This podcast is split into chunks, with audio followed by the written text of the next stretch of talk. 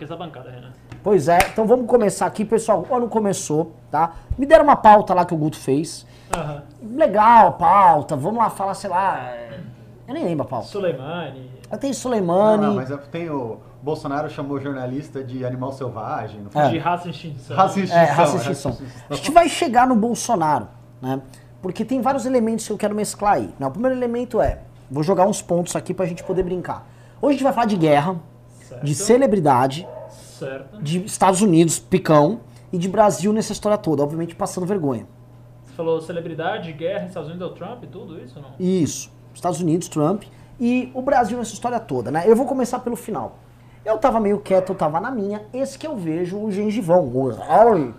Ah, o, o, o, Alan no- dos Panos. o nosso querido Alan dos Panos. Nota 7. Nota 7. 7, 7. 7, 7 pra cima, né? 7, 7 pra E cima. ele fez o seguinte, ele mandou uma mensagem pro Trump. Você viu a mensagem que ele mandou? Eu vi, mano. Give us the Donnie? Donnie? É, não, ele chegou, ele quer uma, ele que quer uma bomba atômica. Hã? Ele quer uma... Help us have one to... É, é, é, é, a- a- N1, N1. O que, que é isso? Ele- ele- Você não viu isso? Ele Não, pediu ajuda. Basicamente, basicamente ele foi no Twitter pedir ajuda. O Trump, é, primeiro assim, o Trump tava falando que o Irã nunca terá uma arma nuclear. Aí ele retweetou e comentou em cima um inglês péssimo, que tipo, nos ajude a ter uma bomba atômica. Mas ele colocou N1, tipo assim, ter uma. Né? Ah, Ah, ele, ah. ele, ele, assim, assassinou a língua inglesa. Ele assassinou a língua inglesa, mas assim, Falou inglês, assim, nível do Eduardo Bolsonaro. e Ah, já dá pra ser assim, embaixador então. Já. Dá, dá, dá, Já. dá, dá. Já, já tá, posso falar, já dá pra estar muito bem graduado no novo Itamaraty. Entendi. E ele, e o que que rolou? E ele foi motivo de chacota, começou, todo mundo começou a rir dele. Mas assim, né, o Alan dos Santos é um cara... Tem esse celular, eu não tô entendendo nada. O quê? Esse print. Alguém manda o print, coloca na tela, coloca É porque basicamente o que rolou assim. o- Riso. Vou o colocar, Irã- vou colocar. o print do Alan dos Panos. O Irã falou que depois do ataque ele não ia mais seguir aquela sanção, que ele não Aham. podia mais enriquecer Sim, urânio. sim, sim, Só sim, nós sim, vamos enriquecer sim. urânio, Certo, pau no cu de vocês. A gente cumpre tudo e vocês vão Aham. foda a gente. Aí o Trump ficou puto e falou que não, não sei o que, que isso era um absurdo. E que não ia ter bomba atômica de jeito nenhum. Aham. E aí o Alan dos Santos foi pedir Fala, pô, ajude. me, me, me dá uma bomba ajude, atômica. é, ajude o Brasil a ter uma bomba atômica. Só que ele escreveu com inglês Isso, macarrônico. assim. Aham. E aí, todo mundo começou a tirar onda, o Joel, que foi o primeiro a tirar onda. Que tipo, que coisa, coisa vexatória. Tipo assim, primeiro assim, os Estados Unidos nunca permitiriam e nunca ajudariam nenhum tem país bomba, na- Nenhum país que tenha tem. acesso para jogar um míssil na cabeça dele até uma bomba atômica, né? É uma coisa que assim, vocês sabem que uma vez o Brasil fez um lançamento de um satélite no final dos anos 90, lá na base de Alcântara, né, que o Bra- Brasil adora uma base de Alcântara e tal. Ele lançou, só de haver uma micro possibilidade daquele lançamento Já deu um Estados cair Unidos, no, no, em território americano, eles avisaram, explode, explode essa merda, explode, explode, pum, explodiu no ar o nosso lançamento. Entendeu? Os Estados Unidos não vai deixar. Aí fica um, um boçal desse, desse cara. Ah, americanos vão deixar porque nós somos aliados. Os Estados Unidos ficam cagando pra gente. Aí eu vou jogar a segunda coisa. Mas que eu, tenho... o Irã fazer uma bomba atômica pra gente pra gente eu também essa- acho! É, verdade! O Lula tinha contato, pelo menos, ali. né? É, Aí o. o- continuando aí, vocês estão sabendo que tá rolando um zum zum zum e aquele Chad, não sei o que Chad, é do UOL, o cara que escreve sobre relações exteriores no UOL, ele tá sabendo que o, o- tá, tá se comentando ali entre os diplomatas brasileiros que o, vai ter uma reunião internacional para angariar apoio para uma treta com uma guerra, algum conflito com o Irã, e aonde, onde, onde que- quem se ofereceu para ser sede? Eu vi que foi com um hotel aqui em São Paulo, Bela Vista. Ele, o Brasil, não, não, não, não. O Trump vai organizar uma conferência Ah, sim. Tá. com os chefes de Estado para pra angariar apoio, tá? Quem vai ser esse? É o Bolsonaro? oferecer o Brasil, velho. Aí eu quero jogar, Marcelo. Assim, a nossa, a nossa política externa, claramente cachorrinha, claramente aliada da forma mais baixa possível, sem nenhuma dignidade, tá lá querendo colocar o Brasil numa treta que não é nossa. Sim. A gente exporta bastante pro Irã, Sim, a sim, balança sim, comercial é superavitária. Sim. Assim, você sabe que eu tenho fama de implicante, ó, tá lá no ar ali o, Ah. o, o tweet do Alan dos Santos. Lê aí. Não pode ler, ó. É help us to have N1. N1, tipo, uma bomba. Ah, tá.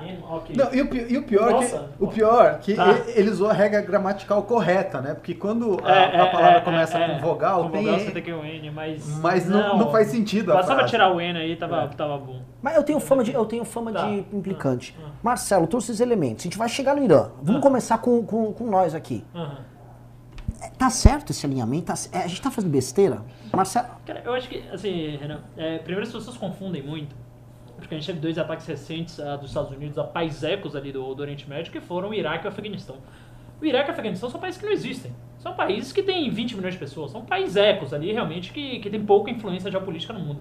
Ah, o Irã, e, e sua capital Teherã, só Teherã tem 20 milhões de pessoas, o Irã, se não me engano, tem mais de 100 milhões. É um país de verdade, é um país com gente, é um país com cultura, é um país com economia forte, com economia pujante. É o que você falou, eles importam muito, se não me engano, carne, lá, Uhum. principalmente, ah, do Brasil.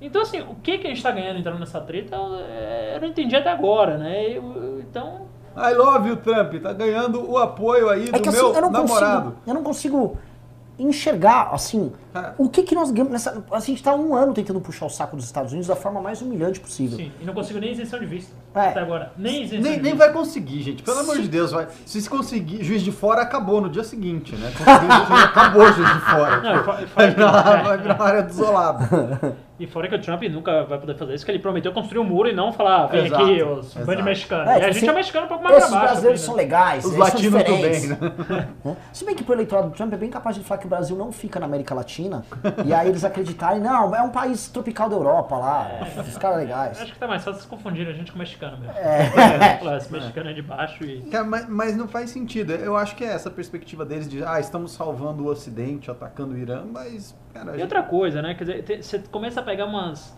é, analogias tão baixas, né? Porque ah, realmente eles atacaram Saddam Hussein, que era ah, iraquiano, e atacaram Bin Laden ah, ah, do Afeganistão.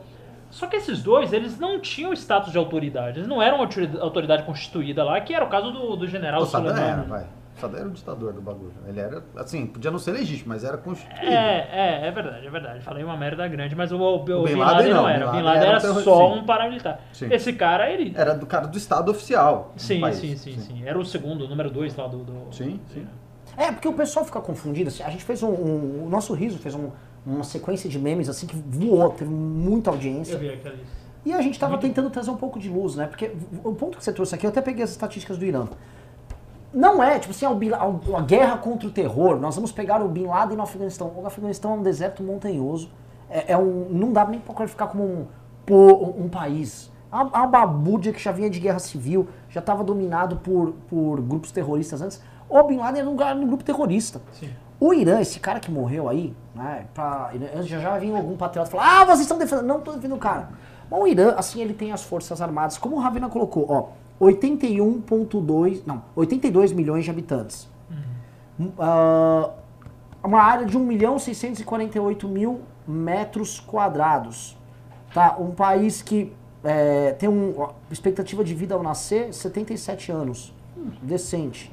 É, produtos agrícolas, eles são autossuficientes, cevada, trigo, nós estamos, blá, blá, blá, blá. Indústria de refino e estação de petróleos completa, tecidos, alimentos e equipamento de transporte tal. Um PIB, A economia elástica é basicamente ouro e pedras pedras preciosas. Acho que é tipo 20 E petróleo? Petróleo têm pouco, mas não é. É, não tem mais tanto quem? Eu acho Irã? que, é, acho que Irã é pedras preciosas. Não, e- tem petróleo pra caralho. É? É. Tanto que aqui indústria, extração e refino de petróleo. Tem bastante campo no Golfo Pérsico, né? E o, o, o Irã, vamos lembrar que ele não é uma qualquer coisa, o Irã era a antiga Pérsia. É, é- o Irã é a continuidade histórica de um Da dos maiores. E é não, e é- Constantinopla é Império Bizantino. É. A, a, Irã é a Pérsia, Não basicamente. otomano? Não, o otomano teve uma briga É a muito grande, Turquia, mas né? os otomanos não Hã? conseguiram. O otomano era a Turquia. a Turquia. A Pé- Que é Constantinopla. Sim, Sim. sim. Que era dos bizantinos. Tá. Que na verdade Os otomanos gregos. invadiram depois e ficaram lá, né? Os otomanos eh, invadiram em 1453, Expulsaram os bizantinos, acabaram com o Império tomaram Romano e lá tomaram e lá. ficaram. Os persas, eles são um dos mais. Se você pegar o Irã como continuidade da Pérsia, é um dos maiores. Era o reino do Dario, né? Do- É. Assim, é um dos maiores impérios vivos ao longo da história, assim, rivalizando talvez com a China. É muito, mas tem muito tempo essa bagaça. E não- é um país sério, é um, é um troço sério. É um país que, se não tivesse tido, por exemplo, a Revolução Islâmica, o Ricardo não tá aqui para poder brigar com a gente, né? Não, era um dos maiores aliados dos Estados Unidos. Era, era um país É, o que Irã- hoje tá bombando. O Irã, na época, era o que hoje é meio que a Turquia, assim, antes do Erdogan também, que a Turquia tá indo pelo mesmo caminho do Irã, na verdade. Sim. Segui, para. Vem cá. Não. O que, que Então- ela tá fazendo? Ela tá cheirando. Aí vamos, vamos pra essa treta geral. Vocês acham que nós corremos um risco de um conflito deflagrado? Não uma guerra mundial, porque isso não vai ter. mas tem uma treta, Estados Unidos indo em entrar em guerra, por exemplo, no ano eleitoral, agora em 2020? Pedro Deiro. Eu acho que não, tá? Eu acho que não por alguns motivos. Apesar do Trump ter gostado da questão reelei- da reeleição dele, de ter um ataque que é uma ah, disposição de força militar ah, dos Estados Unidos, a gente tem que lembrar que o discurso do Trump sempre foi de retirar as tropas, né? Ele sempre foi, sempre fez um discurso muito incisivo falando que isso era um gasto desnecessário, que ele tinha que tirar as tropas, que não fazia sentido. O que a gente pode ver é, ele vai ter que retaliar caso o Irã de fato faça alguma coisa. Né? Ele já avisou que ele tem 52 alvos Sim. ah, que vai na retaliar mira, desproporcionalmente. que vai né? retaliar desproporcionalmente, mas você vê que todo o tempo ele está falando, ele não está falando de invasão, Uhum. ele não está falando de mandar tropas, Sim, justamente sim, porque isso vai contra o que ele falou durante a campanha anterior e durante o governo inteiro, que não tinha sentido ah, esse custo de vida humanas. Então, se a gente está vendo guerra, isso é uma coisa que eu estava falando com o Kanitz hoje, que ele me falou e faz bastante sentido. Está tendo uma dinâmica, uma mudança na dinâmica do perfil da guerra, né? Agora, ah, esse perfil da guerra que eles estão propondo, que essa guerra talvez seja isso, é uma guerra onde você mata só a liderança. Uhum. Né? Você faz ataques cirúrgicos e você mata. Ao contrário do que antes na Idade Medieval era o contrário, né? Era deselegante você matar o comandante do outro exército. Você matava Ah. os soldados. Agora a gente está tendo uma mudança de perspectiva. Agora você não mata mais os soldados. Até porque você tem automatização, você tem um monte de coisa. Você mata o chefe das tropas e resolve o conflito. Uhum. né? Então, eu acho que se a gente, dentro né, desse cenário, lógico, pode acontecer alguma outra coisa, pode né, ah, ter algum outro fator inesperado, mas dentro desse cenário, o que eu tô vendo, se for acontecer alguma espécie de conflito, é nesse sentido. Ravena, como isso pode afetar as eleições americanas? vai, vai. Olha, é, você tem um histórico aí de três ex-presidentes que estavam bastante impopulares. Ah, o Lyndon Johnson, se não me engano, em 1990, ele ordenou um ataque à Síria, talvez? Não, pera, pera. Em 90, 1990 90 era o Bush. Quem- Bush é o presidente. O, o Lyndon Johnson ele ordenou algum ataque a algum país e a popularidade, popularidade dele subiu assim exponencialmente. O pai do Bush também o fez Sim. e a popularidade dele O subiu pai do Bush é o. Raposo no Deserto 1, né? E depois o o Bush fez o Raposo no Deserto 2, não foi? Só dizendo que estamos com 820 pessoas no começo do programa. Vamos subir, vamos passar de mil essa bagaça aí. E o Bush filho, ele também fez esse ataque aí. O Bush ele foi Iraque. Foi, foi Iraque, Afeganistão e, se eu não me engano, lá atrás, qual que foi? Será que foi Síria de novo? Alguma coisa assim? Não Bush- lembro, mas Bush foi, filho foi a guerra do Golfo, não a Mas- guerra do Iraque. O Golfo, é, Kuwait, ele, ele foi, ele entrou no Kuwait para tirar as tropas do Saddam, não foi isso? Pode ser. Não, não, não, Eu- não vou pelo que eu me lembro, era eu devia, isso. Eu devia ter até estudado mais esse tema. Mas o fato é que existe essa correlação, correlação eleitoral. Por outro lado, se você pegar umas pesquisas que falam o nível de aprovação de guerras nos Estados Unidos, ele caiu assim drasticamente. Drasticamente. Porque os milênios eles odeiam guerra, não querem ouvir falar. Que é esse, essa histeria toda que a gente vê com Maísa, Felipe Neto, etc. É um texto muito bom, inclusive. Tem um texto muito bom na Renan- Gazeta, é, na do, Gazeta Povo, Povo, leiam. é, que falou que inclusive o Bob Dylan já era histérico na, naquela época. É, alarmando, né? Esse tipo de coisa aí. E aí o Bob Dylan só foi substituído pelos novos artistas que são os youtubers e os twitteiros aí alarmando a terceira guerra. Né? Texto muito bom Que, ainda. que vou falar, que tem Neto mesma ganhar um- qualidade, só tem a voz menos anasalada. Será que o Felipe Neto vai ganhar um Nobel de Literatura daqui a 30 anos? Assim? Bem possível. Inclusive ele é best-seller, né? Ele é best-seller. Best-seller já É é. verdade, é verdade, é verdade. É, então, assim, eu não acredito mais que a arma, a, a guerra seja tão potente eleitoralmente. A popularidade do Trump ela é muito baixa. E é um fenômeno que a gente está vendo pela primeira vez, né? Quer dizer, um presidente com popularidade baixa com a economia indo muito, muito bem. Isso nunca houve nessa, na história dos Estados Unidos. Ah, então, assim, é, é muito difícil dizer. No, no lado democrata, você tem um cara ah, que ele tá subindo nas pesquisas, tá praticamente primeiro, já tá empatado ali com o Joe Biden, que é o Pete Buttigieg, que ele é um cara que serviu ao exército, que ele é um cara ah, que tem todas aquelas fotos com aqueles fuzis, ah, lá Sim. Gabriel Monteiro, sabe? Aquelas coisas assim bem Sim, sim, tipo, ostensivas. Armas! Nossa, Eu é. tenho armas! É isso, é isso. Aquela coisa bem americana, só que ao mesmo tempo ele é, ele é casado com um cara. É, Hã? Ele é. ca- Ah, é? é, é, é. Ah, ele É. não. Eu vi- já vi desse cara. Tá, ele, tá, tá. ele estudou em Harvard, ele foi sócio da McKinsey, assim, é um puta num cara e o cara é democrata e ele vem com esses fuzis gigantescos falando assim, ó, que ele adora. Se Interessante, você- interessante. se você quiser guerra, eu também sei fazer guerra porque eu participei do exército. Então, talvez seja uma arma que seja neutralizada né, é, é, em termos de narrativa, né? Porque do outro lado você também tem um combatente Ele de sabe guerra. manejar a pistola Cara, direitinho. ele sabe. Pá, quem é o combatente do outro lado? O Trump? É. Ah, ah, o quê? Quer uma candidatura o quê? Quem é o combatente que tá enfrentando, você disse? Ó, o Não, Biden. o, o Trump contra o Buttigieg. O Buttigieg é Ah, o tá, democrata, tá, que é o... tá, tá, tá, tá. Coloca a foto do Buttigieg vestido de soldado aí e uma foto depois dele beijando o marido, Riso, por favor. Colocar aí. Pra, só, só pessoal ter uma... Posso só te falar, você tinha um cara, o Vitor. Tra... posso fazer um pequeno parênteses? Um parênteses é o seguinte, pessoal, começou o ano. Você sabe que final do ano tem, tem 13 terceiro, mentira, não paga 13 terceiro. Aqui é óbvio que não. Hum, Aqui é. Aqui é. Aqui Chama o é, Ministério aqui Público do é, Trabalho. Foda-se. Só no Bolsa MPT, aqui ó. Mas eu preciso de grana pra pagar as contas, começo de ano é inferno, eu preciso fazer. A gente vai ter a gente vai fazer um lançamento doido aí. Preciso que vocês mandem pimba. Mandem pimba, vocês concorrem a esse incrível livro como um grupo de ajustados derrubou a presidente, tá? Le- Pimbas acima de 150 reais, vocês levam o livro autografado e ajudam a manter o MBL de pé. E eu vou revelar pra vocês uma bomba. Uma bomba até o fim do programa, que é o, é o título que tá aqui. E eu vou revelar as fontes que nos passaram isso, tá? Qual é o título que tá? Ah, bom? Bo ferrou, Bolsonaro está listando pra guerra. Ah, sim, tá. E eu tenho fontes fidedignas que passaram para este MBL News. Tem um pendrive, estão no pendrive. Não estão no pendrive, elas. Eu obtive isso através de bitcoins. Ai, Bitcoins. Tá na capa da Veja? É, vamos ver. Isso aí, vamos, a gente vai entrar nos detalhes ainda. Ravena, continue, por favor. É, então é isso. Então acho que a, a carta guerra, assim, ah, beleza, vou atacar a Síria, talvez ela possa ser neutralizada por um cara que é um ex-combatente do exército, que eu tô esperando até agora o Riso colocar a foto aí pra ilustrar. é o, É o Couto. Couto, velho. Ah, o Couto? É, por isso que vai, vai morrer esperando aí. Oi. E não, e não a é, foto e dele, não é a Síria, é o Irã. marido. Coitado não, mas coloca no fuzil logo. Você É, falou Síria, hã? é o Irã. Hum! É bem que eu te falar. Estão te xingando aqui que você falou que o Trump tá com popularidade baixa, parece que tem muitos trumpistas aqui. Eu adoro Podem isso. estar, O podem... Trump, o Trump Trump! é amado aqui de graça. Não, não, mas Estamos tu- só botando nosso rabinho esse ano, pô, gente.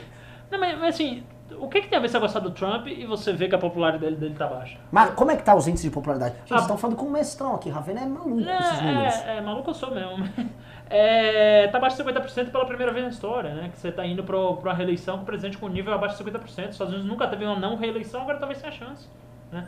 É, você pega a intenção. de- Primeiro que ele já perdeu na segunda eleição em número de votos totais, e ele ganhou dentro do sistema, um sistema absolutamente justo, ok. Mas é, eu não digo que tudo indica uma não reeleição do Trump, mas eu não acho que vai ser um caminho tão fácil como tá todo mundo preconizando, né? A economia realmente tá muito bem, só que tem essa geração que eles não querem mais nada de economia, eles só querem lacrar. E nada mais lacrador que um cara beijando um cara ali pra, pra acabar com o Trump e pra acabar com, com, com essa coisa, né? É, e sei lá, quando você não tem problemas que nem nos Estados Unidos, você começa a arranjar coisas mais intangíveis. Não sei o que você acha, Pedro. Pirâmide de Maslow, né? Quando você começa Ó, a a tá foto com- dele tá aí. Aí. Olha que mão da porra. Caramba. O cara, o cara, entendi. Merca. Ele é um, ele é um Murica, mas ele é gay. E democrata. é. Caralho. É, é um E prefeito foi reeleito com 89% dos votos. Caramba, aonde? Puta, uma cidadezinha qualquer no Wisconsin, de- é, que é o Wisconsin de Ted, de- do Mike Pence, que é o mesmo estado do Mike Entendi. Pence. E que é o lembrando que o Wisconsin, o, o Trump ganhou o Wisconsin. Não, o Wisconsin é absolutamente republicano, por isso que eu falo que tipo, ele tá muito bem, tá muito bem. Que ele é tipo um republicano democrata, por- tipo, ele é republicano, só que ele é gay. Mas ele, mas ele- ele é lacrador ou ele é na dele? Só, tipo, tem o namorado dele lá, o marido e tal. Tá na... Não, não, assim, ele, ele tem marido de uma forma muito natural, você vai no Instagram dele, tem muito tipo assim, ah, a família é a base de tudo, tipo, ele beijando o marido, aí os bolsominions falam, tá, mas cadê a família? mas ele trata de maneira muito natural e ele não é aqueles caras, tipo, extremistas, tipo a Warren, que fala, ah, se você tiver acima de um bilhão de reais, vai ser confiscado. E ele, não, e ele não tá com o discurso tipo do Bernie Sanders também, né? Não, não, ele tá, ele tá com um discurso assim, a gente precisa de uma América mais justa, a gente precisa realmente que os ricos paguem um pouco mais, mas só isso, ele não é, tipo, ele não tem grandes planos assim, tipo o Sanders que falou, eu, é, agora vai ser college é, de graça pra todo mundo, é, tudo de graça pra todo mundo, e nem que nem a Warren que falou, se você tiver mais de um bilhão, eu vou te confiscar e foda-se. Estamos já com 900 pessoas, Ravena. 900 pessoas, uau. Vamos lá, Você, vamos leu, lá. você leu o, o- aquele relatório da Eurásia que eu mandei hoje? Eu passei o olho, passei o olho nos 10 Tá. itens. Eu, eu vi, eu vi É. os 10 itens. Um- uma uma da- das pautas dos Estados Unidos é justamente isso, né? Dizendo que assim que essa eleição vai ser a eleição mais ah, complicada em termos de instituição, instituições americanas desde 1870 e bolinha, Por quê? porque ah, as pessoas estão vendo o processo com deslegitimidade. Né? As pessoas estão achando que tanto o Trump quanto os outros países vão influir no, no processo eleitoral Uhum. e que se chegar, como chegou na época lá do Obama, se cair na Suprema Corte, a Suprema Corte tiver que decidir, a Suprema Corte também está sem legitimidade para decidir o processo. Sim, sim, sim. Então, é, esse- essa eleição de 1870, se- segundo o relatório, foi uma eleição que foi cancelada nos Estados Unidos, que deu um, um puta Uhum. BO, assim. Então, é, é uma eleição que as pessoas estão esperando, já que vai ser realmente bem problemática. Ela tende a ser bem apertada, Uhum. né?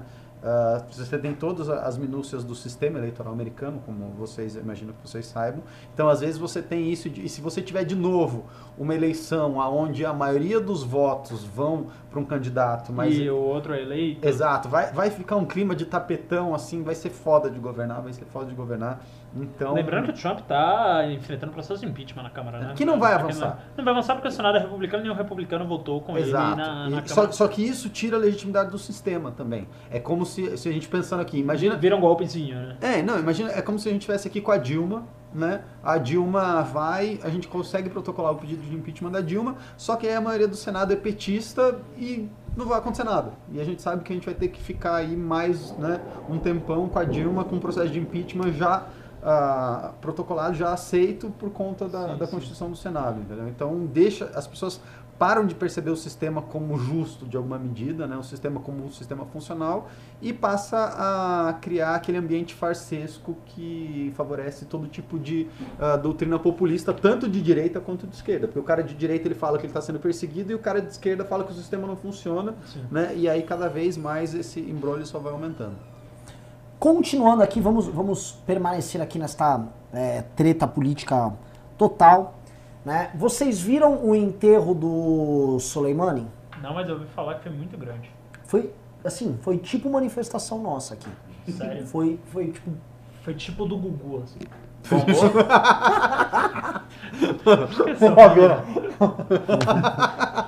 Você tá é o Rick Gervais brasileiro. Foi tipo do. Foi bem grande, foi tipo do Gugu. Bombou, Renan? Hã? Bombou? Bombou, bombou, bombou. Foi grande pra caramba. é, E assim, eu vi setores da imprensa comemorando a imagem que bombou. Porque tem esse problema, assim, que é um problema que a gente vê na imprensa, e eu já vou linkar com o Bolsonaro. A gente vai fazer vários links dos temas, né?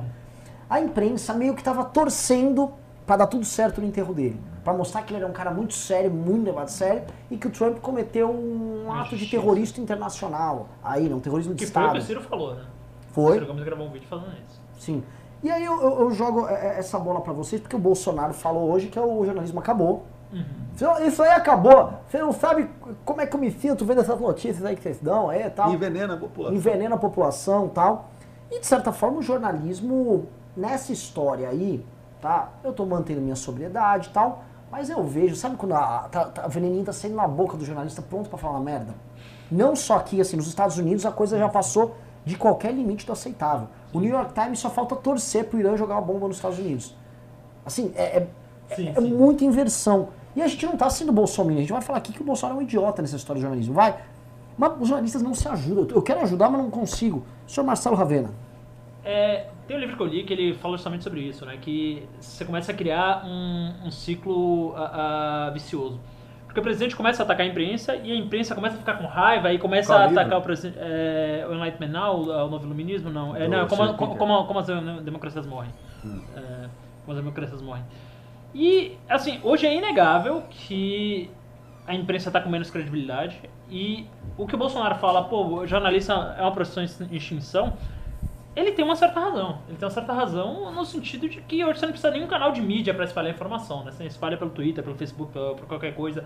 A repórter também é um negócio que, pô, tá, daqui que chega um carro com a transmissão ao vivo, já tem um cara no Instagram ali fazendo uma live da, da Capela Notre Dame queimando ou qualquer desastre, que é o que, que dá audiência, né? Então acho que o Bolsonaro tem, tem alguma, uma parte de razão nisso, que jornalismo é uma raça de extinção, e que também tem um veneno muito grande, né? A gente vê. ah, eu acho que pré-Bolsonaro a mídia ainda tinha um certo apuro, um certo. ah, tentava esconder, tentava mascarar ah, algumas coisas. E depois de Bolsonaro, você vê sites sérios, sites ah, com credibilidade, como Folha, como Estadão, ah, como Globo, fazendo manipulações das mais toscas, né? Não que o presidente não mereça, acho que merece porque ele é muito tosco. Mas assim, você vê, puta, vai falar alguma coisa, Bolsonaro fala alguma coisa séria, o cara coloca aquela foto do Bolsonaro ah, comendo pão de leite com, com, com pão com leite condensado, sabe? Tipo, ah, Bolsonaro fala que o Brasil vai bombar. Aí vai lá e a foto dele na, no Estadão com a camiseta do Palmeiras comendo pão de leite. Pão, então assim, sabe? é- é- a imprensa começa a ficar tosca também. A imprensa começa a ficar tosca e, e nesse ponto, um dos pouquíssimos pontos que eu não tiro sempre que você tá arrasando Bolsonaro não.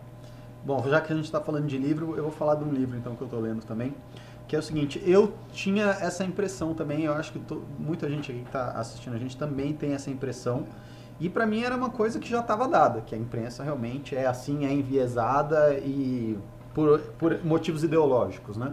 Aí eu tô lendo um livro agora que chama Todo Mundo Mente, né? Que é um cara, é um, é cientista de dados e ele vai contando como ele usa a- o Big Data, ou como ele usa vários dados para chegar em conclusões. É tipo um Freakonomics, assim, Uhum. Só que com, com pesquisas do Google e outras coisas. Ele foi um executivo do Google e, e beleza. Esse livro não é um que fala sobre ah, pesquisas quantitativas? É, não, não, não, esse- não, não. Couto, esse livro é o que fala pimba quando a pimbeira manda 6.100 ienes e você não lê. Ô, louco! Fala Fala Oh. 6.100 anos dá quanto? Dá, cara, dá, sei lá, uns 250 reais. Ao vivo, hein? Bom, Pimbaço! Pronto. Não, é um pimbaralho! É um Pimbaralho. puta do pimba! Foi mal, Marisa Iga. E ainda mais, assim, Você é Marisa Rica, né? Marisa, manda Você pra é um gente amor. aí Foi mal. uma, uma foto pra gente também fazer teu quadro. Bom, voltando aqui. E aí ele estava contando no livro um estudo de dois economistas americanos que resolveram quantificar quão enviesada era a imprensa americana. Né? E eles fizeram um negócio que eu achei muito interessante, até falei pro Couto, para a gente tentar fazer uma coisa parecida aqui. Eles viram que os discursos da, da Câmara, né, de ah, deputados americanos, no Congresso americano, têm os discursos abertos. Aí eles pegaram os democratas e os republicanos e falaram assim: vamos ver todos os discursos que todos falaram e vamos criar nuvens de palavras, usando uma inteligência artificial. Essa inteligência artificial começou a ver o que é palavra de esquerda e o que é palavra de direita, o que é vocabulário de esquerda e o que é vocabulário de direita. Aí eles fizeram, então, esse algoritmo e eles começaram a usar na imprensa. E começaram a ver, então vamos ver quão de direita é o New York Times, quão Ah, de direita... pela nuvem de- pela nuvem de animal. palavras. É. Do caralho. E eles chegaram a uma conclusão que é muito interessante, que é o seguinte. As pessoas, os jornais são mais de esquerda porque as pessoas de esquerda consomem mais jornal. Aonde a maioria era republicana, os jornais eram mais de direita. Que é o que a gente vê um pouco aqui. É óbvio que. Não, é, vê sim, é, é óbvio que. Isso que eu vou falar. É óbvio que a gente tem uma concentração de poder no Brasil muito maior. né? Nos Estados Unidos você tem muito mais jornais há muito mais tempo. No Brasil você tem- sempre teve poucos jornais grandes. Mas a gente está vendo, por exemplo, você pega um Alan dos Santos. Ele, ele é um jornalista, gostemos ou não, ele é um jornalista. E ele é um jornalista que tem uma linguagem de direita. Ele não. É, Ele não é um tecnicamente ele não é jornalista, né? Ele é um blogueiro. Ele é um, Ele é um blogueiro. Mas até aí, que- até aí, sei lá. Ah, então eu sou quantos- jornalista também, quanto pô. Você, mas você é, não precisa Não mais sou, não. RT, você só, só, só falar que Ah, você é verdade, eu posso falar que eu sou. Inclusive, eu tô na Gazeta do Povo. Você é jornalista. Mas, mas o que eles acharam ah, de correlação, que eu achei muito interessante, que na verdade existia essa impressão, existia essa reclamação, existia o debate sempre, né? Mas o que ah, orientava muito se um jornal ia ser de direita ou de esquerda público. era o público consumidor. Ah, que nem qualquer produto. Que nem qualquer produto. É, mas não é assim, aqui não é, né? Mas lá, lá eles A- percebem que não é A- também. A, Ve- a? Folha fez uma pesquisa famosa Hum. com os próprios consumidores e ela viu direito. que eh, a galera é muito mais à direita. Até porque quem consome jornal impresso, especial no Brasil, é velho. É. E o velho é mais conservador, ainda mais velho na região centro-sul do saudoso Brasil. da ditadura. Agora, o, mais, o, o exemplo mais bizarro, não é nem esse, é o da revista Veja. Que ela foi a revista da classe média do centro-sul do Brasil. Mas assim, ela foi a revista da classe média do Brasil. Ela foi a revista dos reaças. Vamos falar. E ela pegou Colocou André Petri e acabou. e botou o André Petri e ela. Não, assim, só quebrou, né? Não, ela quebrou, mas assim, pior do que ter quebrado, assim, ela Mas ela tava. foi salva, teve um, um aporte de 600 milhões uma vez. Foi. De acordo foi assim, graças a, capa. Eu posso falar isso? Eu posso, posso abordar? favor. Graças a uma importante denúncia da atual deputada Joyce Hasselman, Verdade. né? É, PSL É- São Paulo. ela que foi, ia, seria resgatada, a revista Veja, a editora Abril, por um aporte de 600 mil rea- re- milhões de Milhões de reais. reais. Primeiro em nota sobre nota e depois em bitcoins. Sim, sim. É, ela foi. Esse aporte não rolou, pelo que eu entendi. Ah, não rolou? Não rolou. Aí fizeram a capa não, mas de graça. eles fizeram a capa de graça? Porque a capa rolou. É. Mas enfim, um, um ponto que eu Hum. um ponto que eu quero levantar que, que é um problema que a gente tem aqui Rafinha, eu tô mal, calma. é a, é a falta de concorrência, né? Porque isso é uma coisa que nos Estados Unidos você não tem. Você tem grandes meios de comunicação de direita, você tem grandes meios de comunicação de esquerda e você Sim. tem muita concorrência. Então, se você tem um jornal que você tem um público de direita e você começa a esquerdar, o seu público vai para outro, vai assistir Fox News, vai para outro Sim, meio de comunicação. Aqui no Brasil, a gente tem essa distorção de mercado. Não tem para onde ir. Tipo É que assim, também você- não tem jornalista de direita, né? não, mas assim, você lia a Veja no Brasil, na época lá, tipo, minha mãe lia a Veja, todo mundo lia a Veja. Aí a Veja começou a ir de esquerda, você não tem outra revista pra Puta, ler. posso, posso pegar uma dedo que fala mal de um, um cara que, enfim, a gente tem alguma relação, mas tá muito ruim? Tem que falar, eu, eu ia falar dele agora. Porque você falou assim, não tem gente de direita, agora começou a ter, né? É. Em geral, velhos, em geral, tinham sido chutados da velha mídia, e agora eles estão boiando, obtendo likes. Não, mas tem, tem um especial que tá muito ruim, cara. Virou Malão dos Santos, assim, velho. Sim. O Constantino. Ele ia falar do Não, Fiuza. não, não, eu ia Ele falar do Fiuza. Ah, não, não. O Fiuza... Cara, o Fiuza, ele, ele realmente tá tão bolsominion maluco. Só que eu tava vendo o vídeo dele, ele, ele tem um ponto. Ele tem um ponto. Ele fala assim, puta... Ele tem aquela lógica petista, então, tipo, eu, se você tá a favor do Brasil, você vai apoiar o Bolsonaro e foda-se. E cala é- sua boca. E cala sua boca. Se você vai ficar criticando o Bolsonaro, é porque você tem um projeto pessoal. Então não se diga que você tá a favor do Brasil. Eu vi isso aí. É, é assim, uma das coisas mais baixas que eu É quase que que eu o ver. Olavo fala, né? É, é assim, ele, ele traduziu o que o Olavo falou, que o Olavo falou o seguinte, se você não. Se você odeia o Bolsonaro, você odeia o Brasil. Brasil, e você quer o, assim, o fim de todos. Sim, sim, sim, sim. O Fiuza foi mais ou menos nessa linha. Achei o Fiuza muito ponderado, achei um cara muito pé no chão, um cara sensato lá, ali. O Fiuza que parece que ele tá construindo um- uma carreira daqui em diante muito. Tem bastante futuro ali no Terça Livre. Me parece que tem uma conexão política. Daqui a pouco tá dando, tá dando os tapas no Verdevaldo lá. Ah, é, aí, aí o cara. Aí- Aí, o cara vira jornalista sério, Aí- né? Nossa. Só falta mandar a cabeça de porco, aí é. o aí é meio. É Pulitzer. Pulitzer, é Pulitzer, né? É, ganha um Pulitzer, né? Realmente o nível de jornalismo de direita brasileira é Mil um- pessoas! Mil pessoas aqui no programa, vamos lá. Tá faltando mais pimba, só Marisa Riga. E teve um Carluxo que você pulou também, o Couto. Não, calma aí. Carluxo é depois porque tem mais quatro de hoje. Mais quatro Carluxos? É. Ô louco, já dá pra fazer uma orgia gay. Ah, é? Que isso, que isso. Mas, mas assim, o, o- o nível de jornalista de direita no Brasil é muito ruim.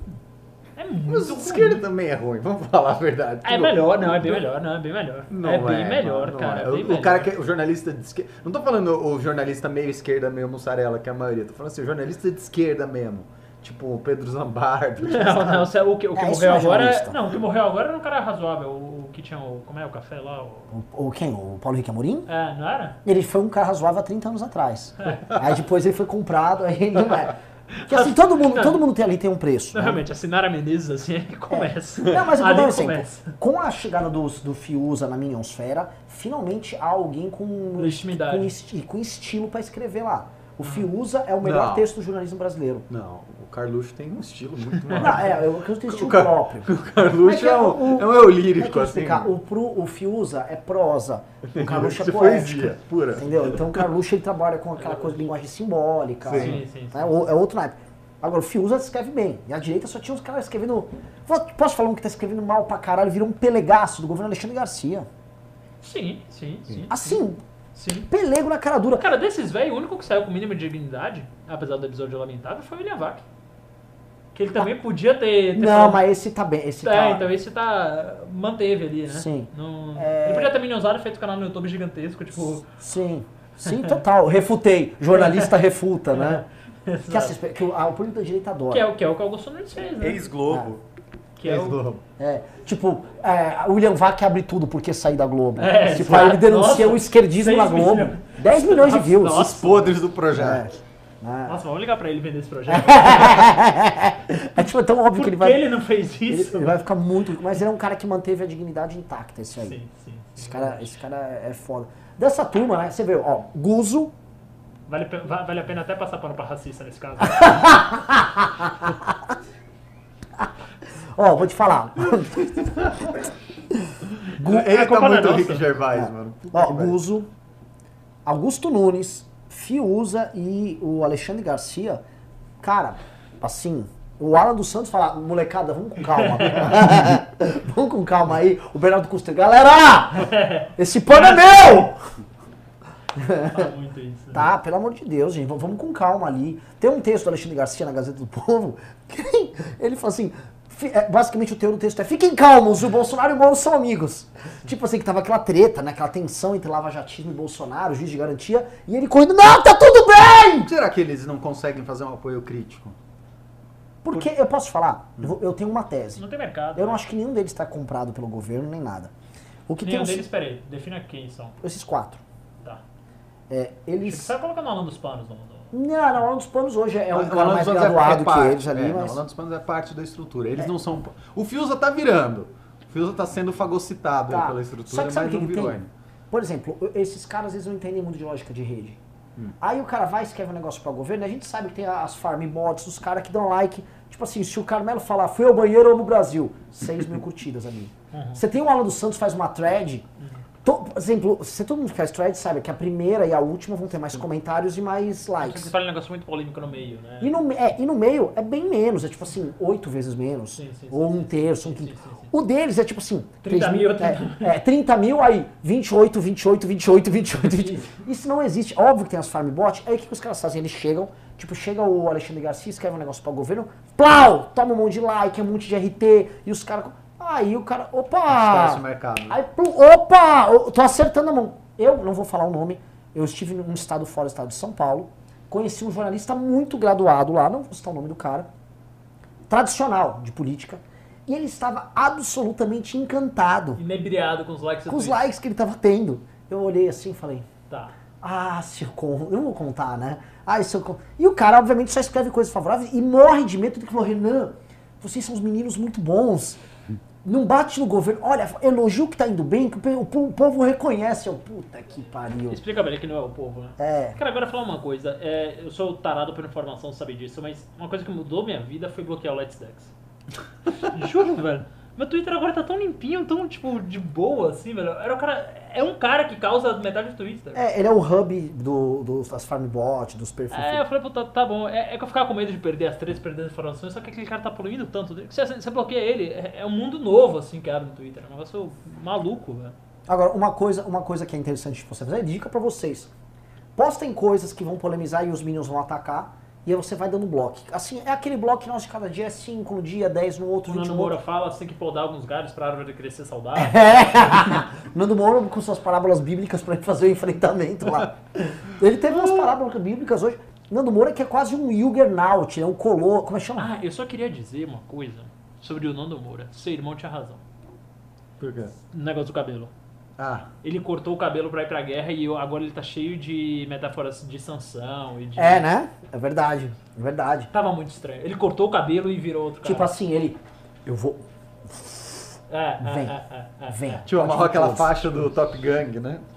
O jogador da NFL faz assim, né? Com, com... É. Ah, É, foda. Assim, agora até vou entrar nesse ponto aqui, Nando, Nando Moura. É, A gente até saiu do assunto Irã. A gente vai voltar, fiquem tranquilos. E se você quiser, pra explicar, tem gente que chegou, o ano começou, quer que a gente responda, a gente responde todas as perguntas que quiserem, sem. Todas, todas. Sem Todas. limite de horário hoje. É. Se tiver pimba, a gente... Manda pimba. É só mandar o superchat, que a gente chama de pimba, a gente lê e a gente comenta aqui. Nando Moura, ele. po- Pode-se dizer que ele hoje é a maior força independente de ataque ao governo? Ele é a maior força... A maior é a Joyce, né? Mas. Eu, eu- eu- olha, eu Eu, não vou- eu sei... posso dizer que a a Joyce, a Joyce imaginou que ela ia centralizar. Sim. Ah, sim, ah. sim, o centro... Não, mas é, eu vejo outra força muito grande também, aí vocês vão falar que eu tô puxando sardinha, mas não tô, que é o Partido Novo. Agora o Partido Novo começa a ir pro enfrentamento mais direto, você vê os deputados ah, começando a mandar, porra, Bolsonaro, você tá mentindo, ah, veta Bolsonaro, você começa a ver o presidente do partido batendo e tendo também explosão de likes, ele fala, porra, o presidente tá mentindo, o presidente tá mentindo, ele pode vetar, blá, blá. Então eu acho que é, é- é um ataque bem mais pau mole né, do que o Nando Moura. O Nando Moura realmente ele vai pra cima e fala, foda-se, o que tiver pra atacar, eu vou atacar. Mas eu acho que é uma força legítima também e grande o suficiente no debate público, principalmente virtual, mais do que no real, ah, que começa também a balançar as estruturas de legitimidade bolsonarismo. Ah, se eu pudesse contar os bastidores deste ataque. Daquela reunião, né? Ah. No- Na casa do Nando Moura. Ah, se eu pudesse contar os bastidores desse ataque. Mas ainda não são todos os deputados. Sim. Eu posso falar, os deputados. Mas assim, o deputado que era mais governista, pelo menos ao meu ver, do Partido Novo, é o que está sendo mais atacado agora, que é o Marcel Van Hato. que eles chamam de Marcel Van Van. Rato. O cara. Atacado pessoalmente pelo pessoal- Carluxo. É, o, filho o do cara é um bolsominion, o cara é um bolsominion. E, e assim, tá sendo atacado Mas, pelos. mas, é- mas era o que a gente falava, né, na época. Quando, logo lá no começo do ano passado, quando expurgaram o Bebiano, a gente falou, mano, vai dar merda. Porque assim, o cara, que gos- gostassem ou não, o Bebiano era do time dos caras, o Bebiano foi fundamental na eleição dos caras e os caras tiraram ele da maneira mais esdrúxula possível. Escrota. Que, que incentivo qualquer pessoa tem de ser aliada de um governo desse? né? Nenhum. E assim- o, e o Marcel tá vendo aí, tipo assim, o cara, o, Mar, cara, o Marcel ajudou, o Marcel defendeu, o Marcel comprou briga pra ser, tipo, xingado pelo filho do presidente. Que é o que entendeu? acontece com Então, todo mundo. Que é, É, o que mas acontece com assim, todo mundo. Pois é. não é por falta de aviso. O Marcel, assim como diversas outras pessoas, diversos outros deputados, políticos, Mas é que o canto do bot seduz, né? e- e- mas o Marcel sabia. O canto de quê? Do bot. O, o, bot- o like do botzinho ali. Ah, tá, tá. O, tá, o tá. o Marcel, o Marcel é um cara convicto, o Marcel é um cara que faz cálculo. Ele não vai se envolver em brigas que ele acha desnecessárias. Uhum. Eu procuro todas as desnecessárias pra entrar. Eu vou me dar uma briga desnecessária aí pra Você falar entrar. do Santos pedindo bomba atômica pro Irã. então, assim, é- é- ele fica fazendo cálculo, mas uma hora, assim, não tem cálculo. Quando o cara tá na tua porta, tum, tum, tum, tum, eu vou te dar porrada, você não vai poder. É igual no filme é, Troia, quando o Aquiles chega lá na porta de Troia e vira Hector! Tô tá aqui, porra, Tô vem." aqui, desce aí que eu vou te encher de porrada e vou te matar. O Heitor, o Odessião, era um bosta. Sim, sim, sim. Então, assim, o, o- deputados, amigos nossos, bacaníssimos. O Marcel, o Marcel é um cara do caralho. O Paulo Eduardo Martins, cara, uma hora o Carluxo vai começar a gritar na porta da casa deles, eles vão ter que descer e não adianta. Sim. Não adianta, porque o que eles vão começar a exigir dos deputados é humilhação, é esculacho, não vai dar. E não adianta a gente ficar fingindo, tipo assim, de um lado, tipo, eles ficam quietos, aí de outro eles mandam o, o Let's Dex e o Carlos Bolsonaro chamar o cara de Marcel Van Hatten. Sim, sim. Não, sim, mas agora é sim, o próprio Carlos, não, Ah. não, é, não, é, não é mais o, o Let's Dex, é tipo assim, é o filho do presidente. Sim, chama. sim, não, sim. Tem, não tem mais pra onde correr, não dá pra ser mais dissimulado, falar que não tem nada, não, é impressão Sim, sua. né? Ô, Agora, uma- uma- uma- um- nesse tema aqui que tá, tá interessante, né? É, eu fiz uma thread esse, esse sábado comentando sobre isso. Que se a gente fosse falar ali para março, abril do ano passado, era impensável no campo da direita alguém ir pro campo aberto discordar do governo. Eventualmente, pra Alguém porra- foi, né? Impensável não, porque um, um certo movimentinho Não, foi. a gente foi. E, mano, A gente pegou nossas tropas, nossos visigodos ali. Tomamos uma saraivada de fogo grego, É. assim. Mas Agora o feio é o contrário, né? Você ser um bolsominion hoje é um negócio impraticável. Você fala assim, ah não, o Bolsonaro não podia ter vetado, você leu o artigo 85 da Constituição. ah, cara. Para. impeachment. Agora olhando, porque aí o que, que restava? Pra você fazer uma crítica, você tinha que fazer assim, quase na guerrilha. Hoje, Não. campo aberto, sabe Você- aquela planície Você tinha que verdejante? fazer o que o Nando Moura fazia quando ele ia criticar o Olavo.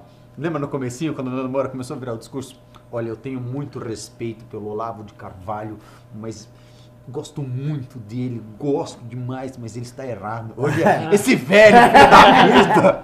Não, hoje eu olho o seguinte, né? Antes a gente ficava na guerrilha, a gente lá numas árvores escondido lá, passava bolsominion fa- soltando uma fake news, a gente estava uma flecha, saia correndo lá tal. Quando via, tava, sei lá, o antagonista, mano, com uma águia lá, pegando um cara. Mó, mó treta. Aonde, meu irmão? Olha, eu tô campo de batalha, Virou planície assim. Sim, sim. Campo aberto, o exército dos caras reduzido com o Alan dos Panos lá correndo, Paula Italo Marisa, Lorenzon, Paula Marisa, exército de bots. O exército de bots, eles sabem o que, que é? é? Tipo assim, em vez de eles terem um exército, eles têm um monte de placa com, com os caras desenhados assim. Aí, mano, olha, olha, mano, tem um gigante lá, o Nando Moura, todo ogro, com um tacap lá. ó. o Partido Novo já, né? Com, É. com as lanças tecnológicas de, de, de, de De patinete. Segway, É, assim, é. de Segway. O antagonista. Vem pra rua, tá, mano? O Rogério Schecker virou macho. Tava lá, bateu. O presidente, esse fundão aí. Todo mundo. Falei, porra! No- hoje, o governo, no campo aberto, esse é o jogo da puta pra vocês. Não consegue peitar os isentões em campo aberto. Não, não. De, de jeito nenhum, de jeito nenhum. De maneira alguma. Quem são os bolsominions de hoje? Assim, a única rede onde existem bolsominions ainda é a rede que já devia ter acabado com o Facebook. Ah, se entrar no Facebook ainda tem um nível No de Twitter tem também ainda. Tem? Tem. Twitch É que você bloqueou, né? É que você, Não, blo- um. É que você bloqueou, mas tem. O Renan bloqueou também. Tem. Mas é, mas é aquela coisa que a gente falava também. Ah, você destrói todas as pontes. Ah, Aí é óbvio que quando você tá no governo, cara, vai ter merda. uhum. Mas Imagina, vai, vai ter contradição. vai ter merda, você destruiu todas as pontes. Você fez questão de brigar com todo mundo que podia te dar um apoio crítico. Você tinha que ser assim. Sim, ou, sim. ou Ou você, você é é bo- devoto. ou você é bovino, Você devoto. Ou você é inimigo. Sim. Porque, cara, apoio crítico é isso. Você tem que chegar e falar, puto, o cara me criticou aqui. Aí você liga pro cara, você fala, não, não é bem assim. Com a maior paciência do mundo. Não, não é bem assim, você não tá entendendo. Tenta explicar seu Agora, tem- lado. tem- quê. Às vezes o cara vai concordar, às vezes o cara não vai concordar. Mas não concordar não significa que ele é inimigo. Né? Então, agora tem uma corrente que eu, eu queria muito ver a análise do Renan sobre isso, que é também uma, uma terceira força ali no, Twitch, no Twitter, que não são os isentões, mas que também dão apoio incondicional. Não são bolsominions, A Fintweet mas também dão apoio incondicional ao Ah, meu Deus Não. do céu. é mexeu no vespeiro. Mexeu no Mexeu no vespeiro. Hoje eu joguei meu primeiro. Assim, eu joguei. Eu, eu, eu mandei um, meu primeiro. Nem meu. Assim, eu eu tenho meu mini exércitozinho meu lá no, no Twitter. Eu mandei um soldado só averiguar. Ele já jogou uma pedra na casa do Henrique Breda. O, o lado, o lado trotskista do Renan assim pega fogo. Não, né? ele só jogou uma pedra lá na casa do Henrique Breda, que o Henrique Breda falou uma merda lá. Né? Mas assim, uma pedra tranquila. É, não, só uma pedrinha, tá brincando. Cara, mas o Henrique Breda fala muita merda. Pra merda. caralho. Ele, ele fala muita merda. Pra caralho. O que, que é o seguinte, vou te explicar pra quem tá assistindo, senão a galera não vai entender. A galera do mercado financeiro entrou pro Twitter. E aí eles descobriram o mundo que eles podem falar o que eles pensam de verdade. E não tem Eles essa. ganham fãs, seguidores e dinheiro. Exato. E assim, dinheiro. E eu gostava isso. que quando eu ia pedir dinheiro pros caras lá no- na, na época, eu já fui pedir em todos esses fundos, o Pedro também. Tudo tinha compliance. Não, temas políticos são muito complicados aqui na empresa. A gente tem um compliance. Nossa, eu queria ver o, Meu o irmão, Twitter do Henrique Breda no Compliance. Eu quero ver o compliance deles agora. Os caras, mano, tudo bolsominion, tudo. Isso aqui é o seguinte, estratégia da tesoura! O João Braga lá João- também. nossa, a galera virou completamente insana. E tudo bolsominion. O mercado financeiro, eu pensei que eles tinham uma razoabilidade. Eu posso falar, A é a tropa põe- de elite hoje É, é, do- é dos. Minions. Do Da defesa é. pública. Apoio incondicionado e que tipo assim, ah, beleza, tem umas merda aqui, mas a bolsa tá subindo, É, então... E no fundo é assim, se, se der uma merda, se roubar alguma coisa, deixa aí. Tipo assim, se você, voltar, você pegar esses mesmos caras 10 anos atrás, não, tô porrando aqui com a GX, É. vambora!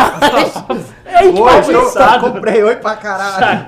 Comprei. É, deu, tudo bem, comprou oi, oi, comprou uma, uma antena ali pro sítio do Lula, doou o negócio, mas tá bom, aí, ele- não. Era OGX, ô, Lula é um oi, gênio. O cara JBS. dá um, dá um dinheirinho lá pros pobres, mas faz a economia É. porrar, porra. JBS, o cara comprava lancha de 100 pés ali com o nosso dinheiro, mas tá bom, a ação tá subindo ali. Então é, é uma terceira força do Twitter que é um fenômeno muito louco, né? Um fenômeno muito louco. Os caras dão um apoio incondicional, são quase iguais aos Minions. Sim. Mas o, o Ravena profetizou hoje, vamos ver. Ele falou que a bolsa bateu a máxima já. Ah, a bolsa, a bolsa já bateu a máxima esse ano, cara. A bolsa já bateu a máxima esse ano. Você a acha? máxima Você esse acha? ano. Você vendeu já. A máxima esse ano. Cara, eu não vendi. Porque você não vende nada. Eu não vendi porque eu não vendo nada, mas eu tive um evento de liquidez relevante, quer dizer, surgiu uma grana aí que eu não esperava e eu não apliquei nada. É. Não apliquei nada, deixei ali paradinha porque não, não entra nesse mercado financeiro de hoje de jeito nenhum, pra mim é bolha. Pra mim já bateu a máxima, vai ter guerra no Irã, vai ter conflito, vai ter O cenário externo é bem ruim, né? medo de eleição americana, vai ter Brexit que ninguém sabe pra onde vai ainda, Japão tá uma Trade merda, war com a China. Alemanha acabando, o resto da Europa sem crescer e a América Latina, uma- assim, não, não tem, não- de onde você vai tirar crescimento nesse cenário, assim, cara, não sei. China trade war com a China, China já caindo na atividade industrial, N- não tem o que falar, cara. França pegando fogo. Meu, meu coisa- ourinho tá subindo, hein? Só Uma digo coisa aqui, ó. Muda o título agora pra Bolsa versus Mundo Real. E você que tá assistindo, presta atenção. Eu vou explicar isso aí do alistamento. Tem uns caras cobrando. Ah, o Bolsa tá listando. Tá alistando e eu vou te explicar. Eu, vou, eu tenho documentos que provam isso. E eu não tô brincando. Fica aí.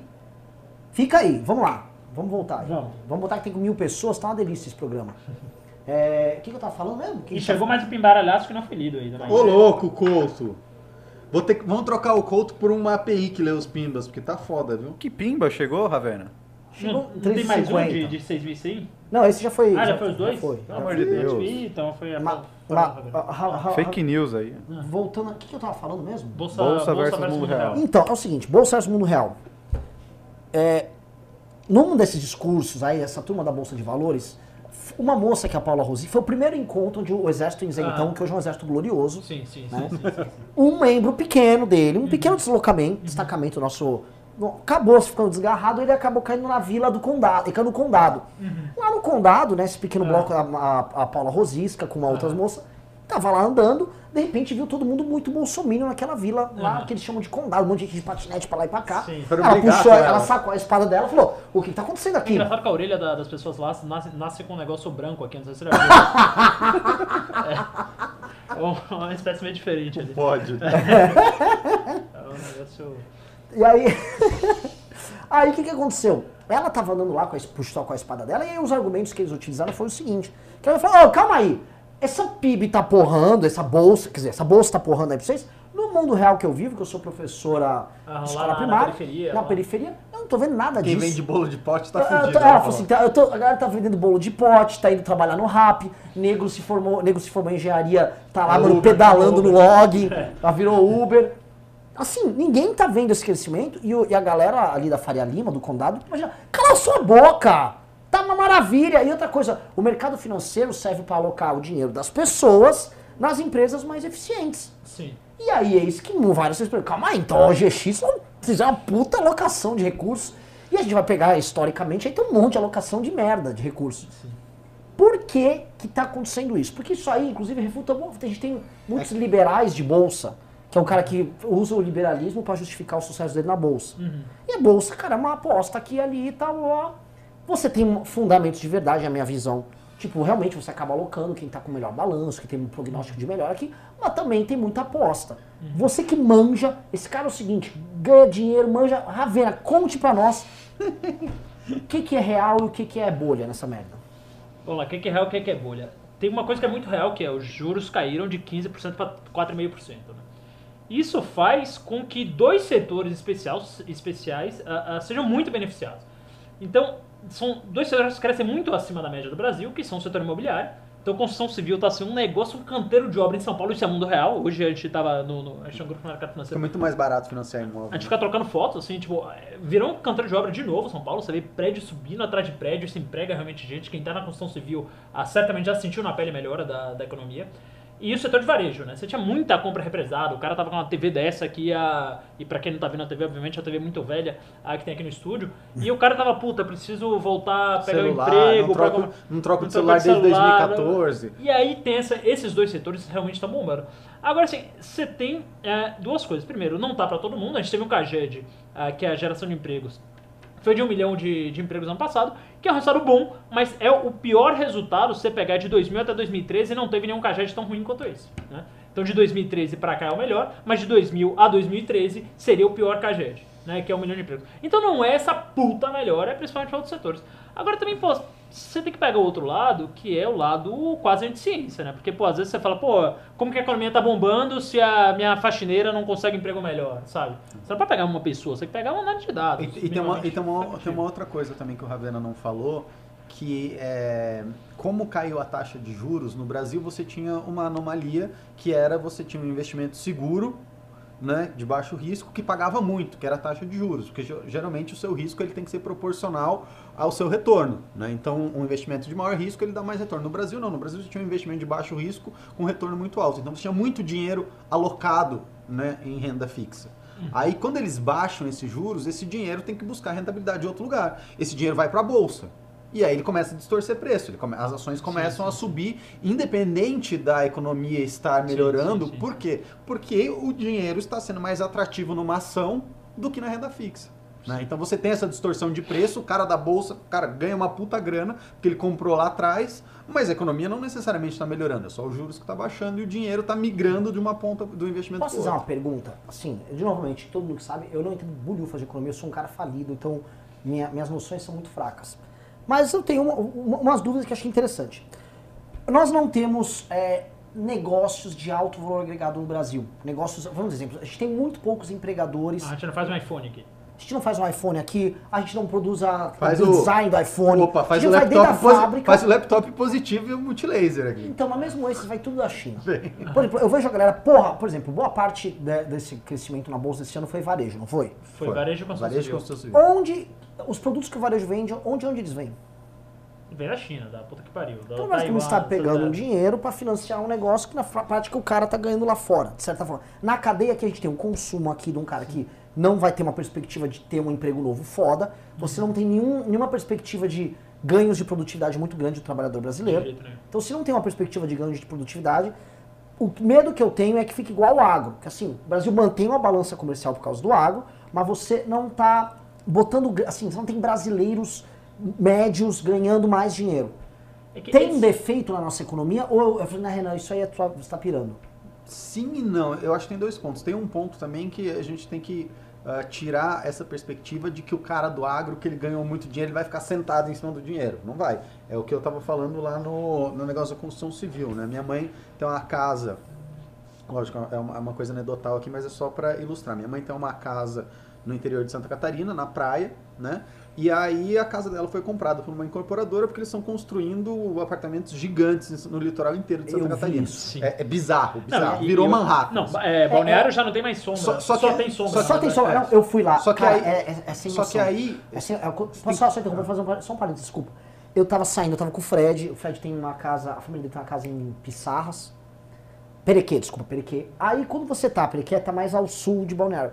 Quando você tá chegando em Balneário pelo sul, Chega aquela nuvem negra. é um horizonte negro com um mega preço. Eu falei, caralho, eu cheguei em Manhattan. Aí o que falou, você, caralho, é Manhattan, uma ilha ali e com uma cidade gigantesca. Na verdade, não, espremida, é uma, né? uma é uma de espre- praia cidade espremida no gigante. Mas enfim. Surreal. E, e aí, quem é essa construtora que comprou o terreno da minha mãe? É uma construtora do pessoal da família Tigre e de uma outra família, acho que de toalha de lá, que ganhou tanto dinheiro com tubos e conexões e com toalha que os caras viraram e falaram: eu preciso diversificar meu investimento, vamos criar uma construtora. E eles criaram uma construtora. Então, assim, quando você tem renda, quando você tem dinheiro vindo no país, esse dinheiro, ele não fica. pa- Antes era ruim, que com os juros altos ele ficava parado na renda fixa, as pessoas emprestavam dinheiro pro governo. Né? E era uma bosta. Eu, enfim, eu acho isso ruim. Ah, agora, como a- o juros está baixo, esse cara precisa investir esse dinheiro em alguma coisa produtiva para ter uma rentabilidade. Então ele começa a gerar emprego, faz uma construtora aqui, faz ou pode ir para fora também. Mas a tendência é que esses caras investam em coisas aqui. Então, por mais que não seja a coisa que tem um, tá, construção civil, o cara não está fazendo um iPhone, ele está fazendo um prédio, mas você está gerando Mas emprego, você está pagando imposto. Construção civil você- emprega muita Exato. gente. Você empre- emprega desde o construtor até o corretor, até não sei o quê. Sim, sim. Do pedreirinho ali, do É, pintor. mas eu vou voltar puta. pro meu, pro meu, pro meu draminha aqui. Hum. Os componentes que vão no prédio, quantos desses componentes hoje são feitos no Brasil? Ah, não. A, a- É cada a vez menos. industrialização do Brasil continua em queda. Em que- Assim, hoje O o Brasil começou... inteiro. Isso, Não, já no, mundo desenvolvido. Não, mas- mas- A industrialização? Sim, claro que sim. Não. Claro. Depende Mas- do país. Tem país que está mantendo. Não, Alemanha, Estados Unidos, tá- todo mundo Tá, está a centralizado. Vietnã, Serviços. China, Indonésia... Não, mas isso era um a mundo Índia. desenvolvido. Se É. tão- se- se- Não assim, sei, mas a se gente é de que turma? É, a gente é da turma deles, mas a gente não consegue entregar o que eles entregam, então, tipo, Não, vou dar um exemplo. Hoje, vergalhão pra você colocar, pra fazer... Pô, o Brasil não tem vergalhão. Estados Unidos ainda tem o vergalhão dele, do US Steel. A gente tá conseguindo fazer É, é bizarro você pensar É que. bizarro. a É part- tipo, mano, é derreter um bagulho de aço e fazer o, um produto mais simples extrusado. É um dos produtos mais idiotas de indústria básica. Tá valendo a pena trazer da A China. participação industrial no PIB da Suíça é o dobro da brasileira. Sim, a Suíça é. Vamos lá. Quanto você quer bater? Não, Não, sei, não. não sei se dá o dobro direitinho, mas ó. Não, não, não precisa dar dobro direitinho. Você olha Brasil, olha Suíça. Tudo bem. Ó, vamos fazer na pesquisa que eu vou falando, mas eu preciso polemizar aqui. Preciso fazer barulho. Tá faltando pimba! Como é que a gente mantém, assim, esse programa que tem 22% um- no a, Brasil. a melhor qualidade? 22% do PIB? A indústria? É. Tem uma coisa errada aí, é menos. Bem menos. Tá falando aqui. É de quando isso? Quanto No dá? Portal da Indústria. Quanto tem aí? 21. Eu tenho 20. 25. Na Suíça? Uhum. Mas eu acho que o do Brasil tá muito alto. Eu vou Tá lembrar que o Brasil era menos. Era bem menos. Isso, isso aí é de. Deve ser de. Não, tá de 2019. Não tem sentido isso aí não, mas. É. Deixa eu Suíça é um voltar. país eco que fica produzindo chocolate, relógio e canivete, né? Em mala. tipo, também não é que eles estão produzindo é, Mais ou iPhones. menos, assim, ele- eles. Eles, Eles são- têm produtos financeiros, lavagem de dinheiro deles é É, mas top, aqui ele- insano. aqui- Puta, aqui- vamos, mas E peraí, Se lavar dinheiro e Zurich é outra história, né? Aqui também, aqui também ah, gra- subiu de 21 a 22% graças à expansão da indústria extrativa e do segmento de serviços de industriais de utilidade pública, que inclui serviços de eletricidade, gás, água, esgoto, Ah, descontaminação. pelo amor de Deus, os caras estão. Os caras estão. tô Não, contando mas, não, mas o Pedro pega a notícia da CNI, né? Tipo, Ah, ah, é, é, tipo assim, não, gente, qualquer coisa é indústria aqui, eu quero fazer lobby com Ah. tudo. Não dá. É, voltando, voltando nesse tema. assim, Aqui, eu- ó, achei, achei, achei. No ano passado, esse setor respondeu por apenas 11,3% da É atividade isso. econômica do país. É isso. É o dobro, é o que eu falei. Isso aqui... Eu, eu iria pro Wikipedia, mas tudo bem, vamos lá. Mas, né? chega, ficando nesse Não, ponto. época negócios, vai. Não é... Não, mas era isso. Eu, eu tava discutindo em 2014, 2015, porque caiu Eu de lembro 15 que era para o- 14, é. era 1% ao ano Sempre caindo. Tum, Se, tum, se- se você não contar a Sanepar, não contar. É, se você tirar, mano. Pô, Sabesp tá no índice de indústria, de indústria do Brasil.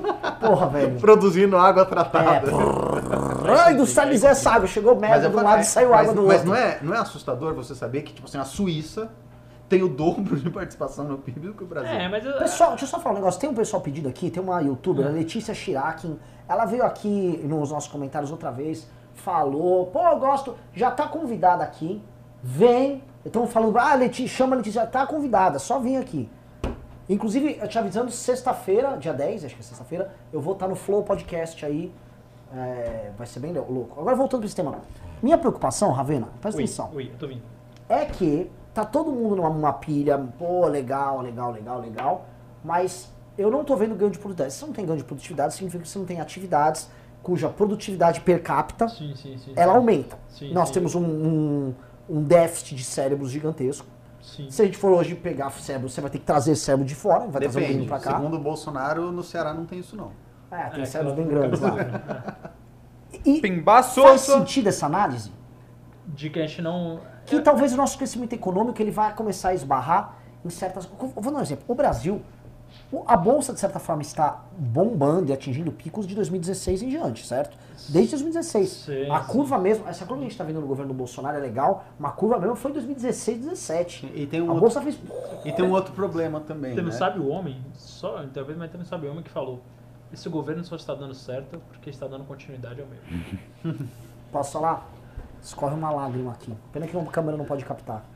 A mãozinha, a mãozinha, a mãozinha. Este governo não está dando certo. Mas tem, tem, tem uma outra questão também, que você tem que ver a bolsa ah, dolarizada né, e, e acompanhando a inflação. Quando você coloca a bolsa dolarizada e Ah, acompanhando mas a aí inflação... é duplo tweet carpado, é duplo tweet Não, carpado. não é duplo. Você sabe que não é. Ah, Você sabe, você sabe não, que não é, é. não é, não é. Tem, tem teorias, tem teorias, mas vão ficar muito chatos pra gente discutir aqui. Mas assim, eu- quando você fala em valor agregado, o que é que tem valor agregado hoje? Por exemplo, a gente já tem acho que 10 ou 11 unicórnios que são startups que valem mais de um bilhão de dólares, todas super cools e modernas.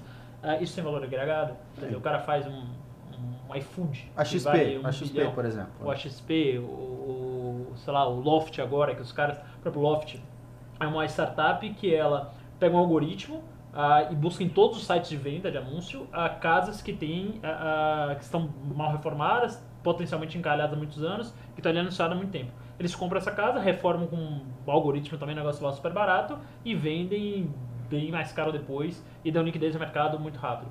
Essa empresa é brasileira, empresa que foi criada agora e vale 2 bi. Tipo, é, isso tem valor agregado? Quer dizer, a gente tem, sabe? Ou será que, puta, é Não, só- tem, tem, tem. Mas uma pergunta assim, são como tu, deu 11 uni- de- Ah, unicórnios. Que me lembra muito de Jabu de Unicórnio, que é um personagem que eu gosto muito. O pessoal aqui no comentário sabe. Agora, para um país de 200 milhões de habitantes, isso aí vai fazer uma diferença legal? Essa é a pergunta. Eu não manjo, tô jogando a bola pra você. Entendeu? Porque nos Estados Unidos a crise foi dada, que o Trump tentou resolver, foi, ó, os empregos médios daquele americano médio que mora... Sim, sim, você tirou sim, a Califórnia, tirou Nova York, aquele meio, todo Sim. mundo ganhava relativamente bem, o cara trabalhava numa indústria disso, outro não sei o que daquilo, O cara outro não tá ganhando mal, mas ele parou de aumentar A- o rendimento sacada- há 15 anos É. e todo mundo aumentou. O que o Trump fez foi o seguinte: eu vou te proteger e o seu padrão de vida não vai cair. Acho que o recado do Trump para ganhar a eleição em 2016 foi esse. Sim, sim, sim. A gente não tá olhando isso. Porque a gente não, nem tinha mais esse cara, que esse cara a gente já perdeu nos anos 90. Uhum. E a gente, assim, o que a gente tá assistindo é a tal da classe C, que o Lula crescia a classe C, ela tá fazendo log, tá fazendo rap, tá fazendo Sim. Uber. Sim, sim. E, e- e é um negócio muito louco, né? Quer dizer, hoje, quanto mais valor agregado, quanto mais tecnológico o negócio, menos emprego ele gera. Sim. Então é um negócio meio maluco. Então, pô, se eu, se eu abrir aquele 10 mercadinhos, eles vão gerar empregos pra caralho. Agora, se eu fizer um site aqui digital pra vender essa mesma coisa no mercadinho, eles vão gerar um décimo dos empregos, né? Sim. E é, só, é só que a renda negócio dele te concentrada, muito É, mais. dada a hiperprodutividade, num Exato. grupo muito pequeno de pessoas. Sim, sim. Então é um negócio paradoxal. Talvez isso aí que esteja colapsando algumas economias aí ao longo do, do, do mundo, né? Santiago, a gente viu esse exemplo mais recente, os aluguéis é, subindo a valores estratosféricos. São Francisco hoje em dia não dá nem pra pisar lá mais. Né? Se pisar lá, você paga 30 mil dólares. Né? Ontem eu visitei, até interessante isso aqui, eu tive essa conversa, so- uma conversa sobre isso com uma esquerdista, que inclusive trabalhou na prefeitura com a Haddad, sobre este problema específico de, dessas relações de trabalho nessa, nessa nova dinâmica que vai ter e como isso vai afetar todo mundo na política. Né? E ela. O problema da esquerda, assim, eles não têm uma resposta para isso, eles só querem denunciar que há uma precarização do trabalho. Que é uma posição bastante confortável, eu diria. Sim. E bastante correta, assim, realmente, pô, você pegar um, um molequinho pra, puta, o cara tá ali pedalando 8 horas por dia com medo de, com é, é, chance de morrer todos os dias e se foder pra no final do mês ganhar, tipo, 1.200 reais, é um trabalho bastante precário. Muito. Sem CLT, sem nenhuma rede de, produção, de, de proteção estatal, quer dizer, o cara fica inválido ali, o cara vai depender de quê? Né? Se o cara cai da moto ali... É, o cara tá, tá realmente ali sem nenhuma rede de proteção estatal. É um trabalho precário nesse sentido. Né? Sim, nem, eu concordo. Nem estatal, nem, nem privado. Concordo. É que, no, assim, eu sou de uma tese que se não fosse estes empregos precários, a gente estava tendo tá convulsão social em 2016, 2015. Ah, 2017. provavelmente. Eu também acho. Eu, também sou Assim, eu tava o- conversando. A gente tava. A gente tem- quanta- se a gente somar log, rap, Uber, 99. O maior quantas- empregador do país. Quantos- O maior empregador do país. E se for pegar Acho que são tipo 12 milhões de pessoas. Sim, eu tava 12 conversando. E com uma eu contar amiga. os núcleos familiares? É, Sim, eu tava, sim, conversa- sim, eu tava sim. conversando com uma amiga de esquerda também, ela tava É com esse é argumento. E aí quando eu falei, eu falei, não, tudo bem, mas você tem que pensar na escolha que essa pessoa tá fazendo. Essa pessoa tá fazendo uma escolha, né? Que ela poderia falar assim, ah, não vou fazer isso, eu considero isso um trabalho precário e não vou fazer, ou eu vou fazer isso porque é o que está disponível. Não, óbvio. O, o óbvio. cara do Uber, sim. O cara do log, não. Vão diferenciar o É. cara que sai pedalando de parelheiras pra ficar entregando comida a 4 É reais no condado. Não, é o que, eu, o que eu tô tentando explicar. O que eu tô cara- tentando explicar é o seguinte, o cara está fazendo isso porque existe isso e, e- e ele Mas esse cara não escolheu. O cara que saiu Não. pedalando de parelheiros pra entregar comida a 4 reais no condado. ele, ele, tô- não eu tô escolheu falando que isso. no- ele escolheu Era no- isso ou ele ia morrer. Tô falando- exato. Eu tô falando que no sentido que ele escolheu porque isso existe, porque isso pode acontecer. A partir do momento que você vira e fala assim, não, talvez esse cara seja obrigado a ser CLT. Talvez a, a- o É, iFood tenha. tá falando e isso, a- ninguém tá aí esse emprego isso. não vai existir mais, ele não vai mais poder nem fazer essa escolha. Sim, que é o que a gente tava véspera do impeachment da Mas Dilma. ninguém tá defendendo esse tipo de Tem- tese. não, tem gente que tá. A esquerda tá. esquerda Falando, tá. ah, vamos vamos CLTizar? É, a, a é, esquerda tá, é. tá, a esquerda tá o- A falando proposta da esquerda é essa. É porque eu, E aí vai sumir o emprego. Aí, aí Mas, acho- por exemplo, eu, eu sou muito da tese, eu deixo todos os meus aplicativos, você pode abrir aqui até pra tirar prova, no, no GT de 5 reais qualquer, qualquer pedido que eu faço. Porque é o mínimo, cara. É o mínimo. O cara tá se fodendo ali, velho. 5 conto, velho. O que, que você vai fazer com isso, sabe? Uhum. E eu acho que isso é uma tese que, tipo, pô, se se alastrar socialmente, vai ser tipo, que nem veganismo. Pô, o cara não dá Ah, pra então jeito. perto, eu vou aproveitar o gancho aqui. Olha só. Olha o Ravena, a gorjetinha de 5 conto pro cara. E você que não pingou aqui nesse programa? Tudo bem. Hã? Olha o que a gente tá oferecendo. Conhecimento blá, bruto aqui, debates e tal. Nem, nem pra tirar o escorpião do bolso e mandar 10 reais. Porque na hora é o seguinte, na hora que precisou defender a luta contra o fundão, essa pelegada do gengivudo, tava lá, ó, lambendo a glande do presidente da república. Tá? A direita patriótica lá. Eu vou parar de ficar fazendo isso aqui. Entendeu? Porque é nojento mesmo. Mas, caralho, a gente cobra, perde seguidor, mas precisa de ajuda, porra! Ravena. Ravena do céu. Ficou- Ficou muito bom, meu. Seguinte, eu queria, queria voltar pra esse, pra esse tema aí. Que assim, cara, audiência audiência constante tá- no mil. E assim, a gente. Deve estar me batendo bastante, né? Porque deve ter um monte de gente aí, ah, deixa os caras morrer aí na estrada de, de, É, é, de o bicicleta. Estão xingando mais minha calvície, por que que pareça. Pô, que bom, que bom. E aí o. Mandaram para de honrar que tem pimba. Calma, vai ler pimba. É que assim, esse assunto é o assunto que vai dominar o mundo nos próximos Não anos. tenho dúvida alguma. É, é assim, ele. Nos Estados Unidos, você vê, né, assim, o Trump, pra mim, ele foi um tampão para falsear um modelo de vida que acabou. Uhum. Então, é- o protecionismo que eles estão gerando ali é um tampão, Sim, mas sim. eles, isso aí vai ser varrido. E você tem que pensar assim, hoje você tem o cara do rap, do rap, né? Pedalando. Amanhã você vai ter um drone. O cara não vai ter nem. Hum, bicho, cê- imagina você construir um drone que Vai. va- que vai que consiga ser mais eficiente do que você pagar pra um baiano de parelheiros Mas 4 é, reais. é pra ele lógico que o drone vai ser baiano, mais tá? eficiente. É lógico que o drone vai ser É, mais como, ele eficiente. tem, ó, ele tem lugar de reais. fala, tá? Só pra É, tem lugar de fala, não tô sendo No- nos, nos Estados Unidos já estão fazendo entrega com drone. Não, já estão fazendo Você viu entrega. aquele trade do Rocket, Rocket É. Food lá dos Estados Unidos, que tipo, o grande desafio é esse, tipo assim, e isso nos Estados Unidos. Sim. Era você conseguir um drone não que vai fosse roubar o drone. mais, não, que fosse mais eficiente do vai que, tipo, sei lá, o drone. 10 dólares por entrega. Agora imagina aqui com essa mão de obra ridiculamente barata, você vai fazer um drone pra, ao invés de pagar 4 reais pro cara. mano. Cara, vai. Tipo, vai. 4 reais. O drone tem que ser muito foda, porque tipo, Vai. são 4 Não reais. se esqueçam, Vai que o brasileiro é caipira e o brasileiro vai querer pagar mais caro só pra vir o drone trazer pra ele. Não se esqueçam desses detalhes. também vai achar gente vai ter um novelty, né? Tipo, Vai nossa, ter, um drone, vai ter mano. falar. Boa parte, eu vou te falar, boa parte do, do, do, do- paulistano cafona, Ele vai, vai pagar, tipo assim. Vai tirar selfie com o drone. Só pra ver. Olha lá! Vai tirar selfie Vai tirar com o selfie drone. com o drone. Já, já, já prevejo pizzas chegando ali na rua Alasca, ali, né? Os drones dourados e, Vai, vai sim. e- Agora eu entendi. que maldade do. Foda, foi foda. realmente, Ótimo. Tem, tem gente que é brega mesmo. Mas, mas a tendência é que seja mais barato. Cara, sério, a, a- a quantos. Assim, de cada 10 entregas vão roubar 11 drones no Brasil? O cara vai ter que arremessar. O cara vai ter que arremessar a pizza de lá do se, céu. se e- fosse, se fosse assim, não dava pra ter a porra do patinete e tem a porra do patinete. Mano, os caras vão chegar com vara de pescar ali pra pegar o drone com, com, com aquele negócio de piscina, sabe? a porta de casa lá. o, cara, o cara vai pedir a comida só pra roubar o drone. É, sabe? O cara pega uma, uma peneira de piscina lá e leva um drone pra casa. Esquece, esquece, esquece. É mais fácil pagar um cara por 4 reais e entregar de bike. Ai, ai, não, não é, gente, não é. Se fosse assim, é só a gente ver, no próprio McDonald's, é mais, era mais barato pagar um caixa de McDonald's, tem um totem. Agora tem um totem lá. É porque o cara no McDonald's não tem um trabalho precarizado, né? Ele precisa cumprir leis trabalhistas, ganhar 2 mil reais, insalubridade, adicional noturno, processa a empresa quando sai. O Totem nunca veio processar a empresa. Então, justamente. É, mas É, os- Inclusive, por exemplo, o Jerônimo, é que é o, rapidinho. o novo, a hamburgueria mais fast food do Madeiro, cara, é só totem, pouquíssimos funcionários, e eu acho que é uma, é uma operação que tá indo bem. Permite que eles tenham sanduíches mais baratos que os McDonald's, e melhores. É, é, é um negócio quase hipster hoje você ter pessoas atendendo. né? É um negócio, nossa, negócio meio vintage, Pois é. assim, né?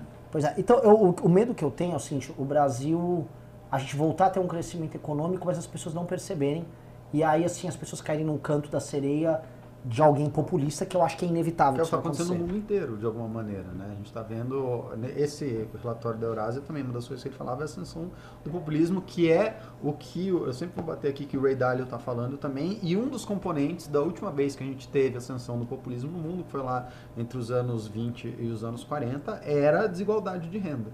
Não era pobreza, era desigualdade. Sim, sim, sim, sim. Você pega o Egito, é o melhor, é, é, melhor período da história e tá tendo confusão social. O Chile, mesma coisa. Exato. Hong Kong. É, esse é um ponto, né? Assim, a gente está vivendo assim o auge das condições materiais e de estabilidade e Sim, paz no mundo. Sim, sim, sim, sim. É o auge, as pessoas nunca foram tão E, da- livres. e- tão- e é engraçado porque assim é o auge da diminuição da desigualdade global, mas ao mesmo tempo é o auge da desigualdade intra-país. Isso é muito louco. Então Uhum. você está tendo. Ah, porque os países estão ficando mais próximos uns dos outros, mas dentro É, do país. Posso falar? Exato. Eu, eu Tipo, os pobres estão ficando menos pobres. O né, Rodrigo, de da, o Rodrigo da Silva do Spotnik, ele, ele fez uma thread bem legal no Twitter também, mostrando, pô, isso aqui é um período incrível da história da humanidade, nunca que a desigualdade Uhum, entre os países né? foram tão... Só que ele esquece desse detalhe, né? Quando você entra nos países... Sim. Ah, beleza, Angola tá dando catch-up aí. Você vai ver, tipo, uma mulher tem, tipo, 9 bilhões de dólares. Não, é não, sério. Não, não. a tia filha do ditador tem 9 Sim, não, bilhões mas, de dólares. mas não, não disso. E ela adora os brasileiros, viu? É. Adora Não, não, não desse sentido, Mas mas é Mas eles falam português. né? É que e começa a ter um problema de desigualdade mesmo, assim. Você tá, por exemplo, competindo com o cara da... Por exemplo, digamos que você vai comprar o seu apartamento, né, novo. Aí você achou o apartamento que é o apartamento dos seus sonhos. Só que acontece que o- o- um cara que participou do IPO da XP, ele também achou o apartamento dos sonhos dele, é o mesmo apartamento que o seu apartamento. E aí vocês entram num bidding war, vocês entram num leilão para ver quem vai comprar. Lógico que ele vai te fuder. Sim. Né? Então, assim, os bens são limitados, mas as pessoas estão competindo por esses bens. Então, quem está investindo nessa nesse lado da tecnologia que gera cada vez menos emprego, tem uma renda cada vez maior para disputar contra quem não está. Sim. E isso vai gerando um ressentimento cada vez maior. Por outro lado, uma, uma coisa muito louca que eu quero muito ver, tô curiosíssimo para ver como é que vai funcionar os Estados Unidos ah, na próxima década, né? Porque você tem, uma, você tem duas tendências ali muito claras, principalmente dos millennials. O primeiro é o veganismo, o vegetarianismo, etc. E o segundo é o minimalismo, né? As pessoas estão comprando cada vez menos coisas, menos roupas. O tem- sonho americano não é mais um sonho de posse, né? E a América se construiu em cima disso, né? Se construiu baseado em consumo. Os filmes americanos são sempre no Natal pra é, dar aquele negócio, aquela ideia de presentes e árvores recheadas de presentes e tudo. E os jovens estão numa tendência, assim, aceleradíssima de terem, tipo, duas calça jeans... Até ah, porque eles não têm dinheiro, né? e Tem, É, tem um é, outro tem problema. isso. Tem um outro problema que, assim, o- a dívida estudantil que um jovem americano Sim, sai sim, é, tem, tipo, é, é. já é acachapante. Não, o cara não consegue financiar a própria casa porque ele tem um passivo imenso. Mas você começa a chegar isso aqui no Brasil, né? Então, quer dizer, é, onde formam suas tendências aqui no Brasil? É, ou no Condado, ou no Leblon, não sei o que lá. E esse tipo de pessoa, ele também começa a parar de consumir. Ele começa a parar de, por exemplo, não tem carro. ou- Não, eu não, eu não acho que ele pare de consumir. Ele está parando de consumir alguns itens a despeito de outros. Ele vai viajar muito mais que o outro ia. Porque antes o cara consumia uma casa, consumia um carro. Né? O sonho era Uhum. consumir uma casa, consumir um carro e consumir eletrodomésticos. Sim, sim, sim. Agora sim. o sonho é viajar, Uhum. ah, ser um produtor cultural e me Produtor expressar. cultural é YouTube? Tipo YouTube, exato. E me expressar através das minhas escolhas. Então, o que eu como, Uhum. aonde eu vou, onde eu sou com meus amigos, qual show eu assisto, que evento cultural eu participo. Mas- Então, mas os shoppings não- estão esvaziando e estão fechando. Né? Os shoppings no Brasil estão esvaziando. Já estão É- esvaziando, já estão é fechando. na contro- essa tese é controversa. Essa tese é pega, controversa. por exemplo, o- Tanto que tem várias, por exemplo, uma das coisas de, de investimento que tem um monte de gente investindo e os fundos realmente estão subindo são fundos imobiliários de shopping. Pedro, e, eles estão- porta ali. e eles estão subindo um monte porque tem gente que está com essa tese que eu até concordo que os shoppings vão se readequar e os shoppings vão ser os lugares onde os velhos vão. O Pode shop- ser, pode os ser. jovens vão Pode sair ser, dos shoppings pode e o shopping Já vai... saíram, já o- saíram. Então vai ter tipo hemodiálise no shopping, aí o velho vai lá fazer hemodiálise, Aham. vai ter salão para velho, vai ter bingo, vai ter coisa de... E vai mudar. Uhum. Mas eu concordo Porque que o jovem está saindo do se shopping. você mas- pegar os shoppings, é, o shopping Guatemi, por exemplo, São Paulo, ícone de São Paulo, muito tempo ali, templo do luxo, supra-sumo. Abre uma Renner lá agora. E aí ele começa a querer, precisar da giro. Ele começa a esticar os horários. O shopping, ele sempre, durante 20 anos, ele abriu às 10 da manhã fechou às 8 da noite. Agora ele vai das, Das 9 às 22, 10. É, da 9 às 22. Então, os shoppings eles estão sofrendo esse, essa coisa que os jovens não consomem mais, né? É, outro dia eu tava... Não, não, não é não, que eles não consomem. Eles não consomem produtos, bens, be- bens duráveis. Exato. Bens duráveis. Eles não Exato. consomem mais bens Eles duráveis. consomem Eles experiência. não vão no shopping. Eles não vão no shopping, eles vão no shopping, ah, preciso comprar ah, tal roupa, preciso comprar ah, tal relógio para me exibir com meus amigos, ou preciso Passou. ah, ah, fazer esse tipo de coisa. Isso até ficou cafona, né? Muito, muito, muito. Aqueles relojões, aqueles carrões, né? Sim. Aqueles. Sim. É... Aquelas ca- casarões. Só que você tem, uma outra, você tem um outro ponto também, né? Que quem consome isso ainda, que são os velhos, é a parcela da população que está enriquecendo cada vez mais, porque era quem tinha ativo financeiro, Sim. quem economizou. Então esses caras estão envelhecendo, esses caras estão com dinheiro, esses caras estão Mas o cara continua torrando, assim, tipo, os velhos os velhos continuam torrando igual, assim, porra. Isso, Eu fui no- eu fui não, no e- shopping ontem. Isso, deixa eu só, É, deixa eu só terminar. tá. Isso é uma grande cagada que está acontecendo, por quê? Porque antes, na geração dos nossos avós, Uhum. os velhos enriqueciam e continuavam poupando dinheiro para passar para os filhos. Uhum. A geração dos nossos pais está torrando o dinheiro da, da próxima geração dos milênios. Então eles não, os milênios não estão enriquecendo e a geração dos velhos está torrando. Os caras estão fazendo cruzeiro. Eles, ninguém está querendo postergar o consumo, que era o que os nossos avós fizeram. E isso vai dar um problemaço. Sabe o que vai dar? Tem um monte de chinês pronto pra substituir todo mundo e eles fazem poupança. Exato. Eles não têm aposentadoria estatal. Todo mundo faz poupança desde jovem. Senão e esses o- caras vão resolver tudo assim, vocês vão ficar quietos, vão ganhar uma bolsa e vocês vão usar o meu 5G e eu vou te substituir, eu vou operar, eu vou fazer tudo o que importa e vocês vão ficar se divertindo com, sei lá, Fiquem dançando é, pagode se aí, né? vai ser isso que eles vão fazer. Droga, sexo e rock. É, é isso.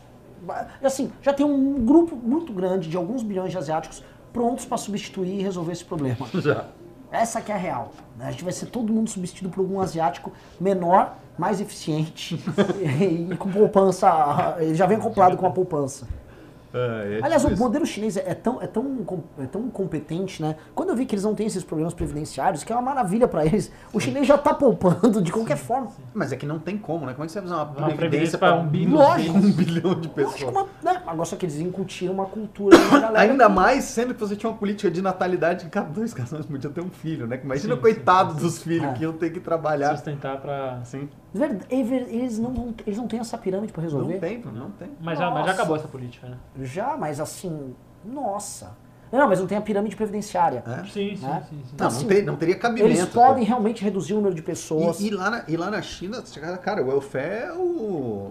O welfare é o meio fio, né? Tipo assim, você morreu, morreu, acabou, fica aí, esticado aí, Sim. porque não tem o que fazer. Não tem gente. Não dá, não dá, E, não dá, e não outro- a e outro- educação é pública lá. E o, não, mas educação. Peraí, é que tem um, tem um problema, né? Como lá não tem eleição, você- o governo não tem esse incentivo para ficar dando benesse em troca de voto. Que tem aqui, que tem no mundo ocidental inteiro. Lá você tem, você investe em educação. Por que, que você investe em educação? Porque investir em educação dá riqueza. Uhum. Investiu, colheu o produto. Investir em welfare social não dá. Tipo assim, ah, o cara é paralítico, eu tenho que tratar do cara até o resto da vida. Isso dá despesa só. Isso não gera riqueza. China versus Taiwan. E aí, eles não têm esse incentivo pra fazer, por quê? Porque isso dá voto, pega bem. Mas na China, foda-se. Né? Você não tem eleição, então vamos investir só no que dá dinheiro, no que dá fruto no futuro. Você não precisa investir nessas outras coisas. Falar em China versus Israel é muito, muito interessante que uh, esse pessoal do FinTwitch, etc., eles realmente acham que o Trump tá ah, brigando com a China para ver qual produto vai entrar, qual produto é mais barato e tal. Eles não veem o cenário geopolítico por trás, que eles estão brigando pela hegemonia mundial, Sim. que pela primeira vez na história tá ameaçada, né? Nos Estados Unidos, que é a primeira vez desde a Guerra Fria. E, e, assim, eu tava falando com o Pedro hoje, que, que é o relatório da Eurásia, que é a primeira vez que um país, tecnologicamente, ele ultrapassa os Estados Unidos num negócio central. Esse negócio do 5G chinês é mais barato, é mais eficiente. Eles chegaram antes, é melhor o 5G deles. E a queima de fogos de Pequim, você viu? Não, não vi. Foi só drone.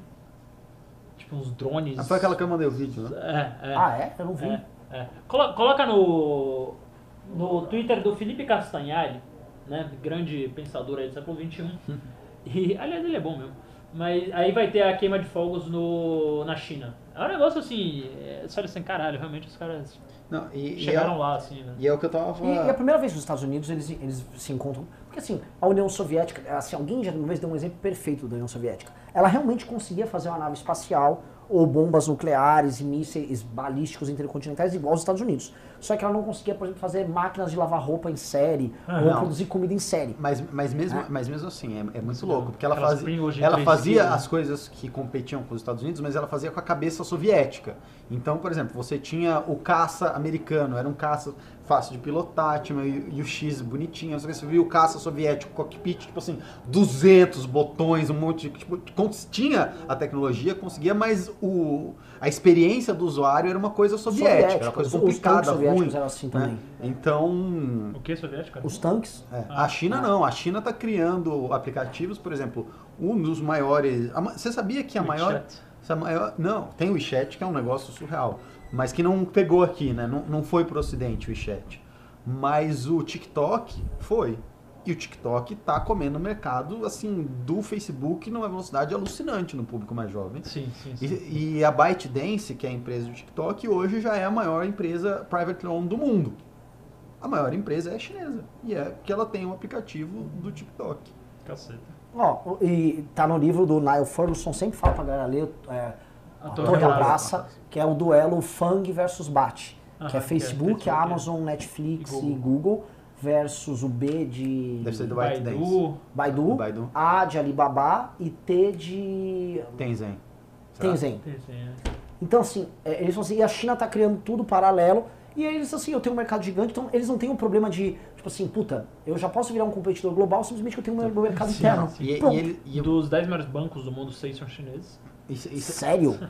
isso é E sabe o um- que vai rolar? Eles, vão, eles iam pro Brasil, já já o Brasil, mas o Brasil, né, coitado, tá na mão da China. Ó, queima de fogos rolando lá. Ah, essa mesmo que eu mandei. Eram drones isso? É drone. Só drone, velho. É muito foda. Sem barulho. Mas esse vídeo foi, foi publicado dia 30. Foi publicado dia 30. Nossa senhora. É surreal. E pra galera dos cachorros, é- não faz barulho. Não, sorte que os chineses já comeram os cachorros. Eles não estão ligando muito. Ai, ai. Caraca, Ó, a montanha russa. meu Deus do céu. Isso tudo é programado. É, É, fudeu. é. Um monte de Vitor Couto ali. Tipo. Não, um só, né? Não precisa de um monte. É um só. verdade. Esse que é pior. Mas se precisar de um monte, eles têm. É só Se precisar de um monte, eles têm, mas não Eles precisa. guardam num container, um monte de chinês lá. vai Fica de saindo, reserva, é. né? O, o, o Ah, que eu tava falando assim, o Brasil, né? O Brasil tá Muito numa louco, situação Né? Você fica embasbacado com a de futuro que ferrou. Você já parou pra pensar nisso? Sim. Porque assim, a gente, a gente não vai, a gente não vai ter uma revolução tecnológica. Não. E a China em algum momento vai virar pro Brasil e vai fazer assim. Mas eu te explicar. Você vai pegar o 5G meu e você vai calar a sua boca. Já foi, o Carluxo já foi pra lá. Já, não, o Flávio foi. Flávio foi, Só né? de que a gente mandou o Flávio Bolsonaro, que de tudo ele vai receber propina, provavelmente, pra poder pegar o 5G da Huawei. Né? Vamos falar o Vai ser uma lachadinha. Lachadinha, né? Lachadinha. E, e tem, e, tem um, e tem um outro problema, que é o seguinte, que é mais uma vantagem comparativa do modelo chinês, que é uma bosta, mas ele tem as vantagens, a gente tem que entender essas vantagens. A regulamentação que o governo chinês faz é de acordo com o interesse da empresa e foda-se, Uhum. porque a empresa é do governo. Então o cara fala, "Ah, qual- o que que precisa? Ah, precisa. Ah, não, não tem que ter liberdade de expressão? Foda-se, tá, mas o que, que mais você precisa? Ah, preciso disso, disso, disso. Cara, a regulamentação já sai do jeitinho que a empresa precisa. É. Não tem, não, tem, não tem despesa com lobby, não tem entrave burocrático, não tem porra O nenhuma. capital de giro para eles começarem uma operação global tá tudo dado. Eles já têm os seis maiores bancos. Eles já têm o público. O público vai comprar. Sim, não tem como competir. E aí tem um detalhe que assim, o- e aí a gente fica aqui falando de livre mercado. Não, vamos abrir fronteira. Meu irmão, a gente tá fudido. A gente tá, mas tá ferrado num nível que assim, o chinês vai começar a fazer isso. Já começou, com certeza. Porque vocês viram lá com a Alemanha? A Alemanha foi ensaiar, falar que não queria o 5G chinês e falou assim, a gente não compra mais carro de vocês. A Merkel, Falou, opa, que? Oi? é, bom, eu não disse isso. não- Eu É. quero. O Canis também me contou um negócio que eu achei muito doido, que é da, da indústria de celulose, né? Os chineses, eles têm estoque dos produtos. Então o chinês tem estoque de oito meses de celulose. Aí os o cara de celulose do Brasil vai lá e vai vender celulose para o chinês. O chinês fala, não, não quero, tá muito caro. Volta daqui dois meses. Espera. Aí o cara vai de novo. Tá muito caro ainda, volta daqui quatro meses. Aí o brasileiro fica, pelo amor de Deus, quanto você quer pagar nessa merda? Pega o que você quiser. Então eles fazem um monte de estoque e eles usam o estoque para pressionar o preço dos fornecedores lá embaixo. Uhum. E aí os caras ainda Território compram. não falta pra estocar coisa também, né? Além de gente, tem um território, extensão territorial bizarra. É, é, vai, ser É um negócio- vai ser um problemaço, assim, essa, essa disputa Estados Unidos e China, porque, infelizmente, ah, o, que o, o que os Estados Unidos tinha de melhor, que era a livre iniciativa e esse capitalismo selvagem, já não existe mais. Uhum. Por vários motivos burocráticos, entraves, e regulamentações, e, e tamanho do Estado muito grande, não sei o quê. Então, o que fazia, o que fez com que os Estados Unidos fossem os Estados Unidos, né? Essa coisa da, da livre iniciativa, não sei o quê, já está moribundo.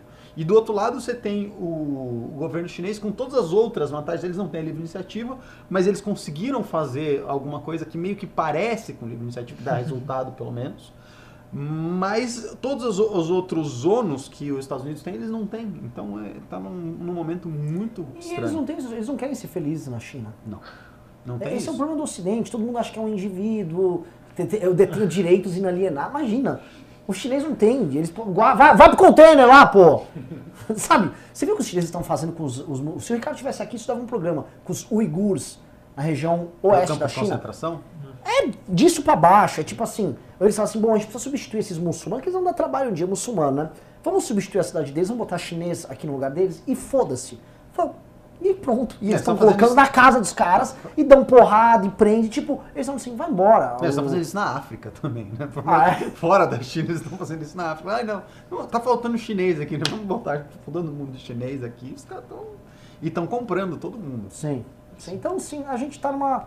Assim, o mundo vai ser terrível. Essa história de que. Qual a diferença de PIB dos Estados Unidos pra China hoje? A China já passou, né? Não, imagina. não, ainda não, existe calma, calma, calma, calma. Não, não, não. É bem maior ainda. Eu não sei. Não, se- acho que é bem maior, não. Acho que deve ser tipo uns. 50% maior, eu acho. Vou pegar aqui o ranking É, atualizado. vários países. Ó, com PIB da China, 12,2 trilhões e PIB dos Estados Unidos, 19,4. É, Desatualizado, 50% a mais. 2019. Ah, PIB dos Estados Unidos, 21 trilhões. tá. E PIB da China, 15 trilhões. Ah, tá bem. Tá tem, chegando, tem, tá tem, chegando, Não, tá tem Não, tá chegando, só que- Não, foi 30% só de crescimento pra China, isso é um ano e meio. Agora é o ranking, né, o Só, top de- 10. de- só a China da Bolsa Família já... Com 200 milhões de habitantes, o Japão vem em terceiro com 5,6 Isso é 36 muito trilhões. assustador, né?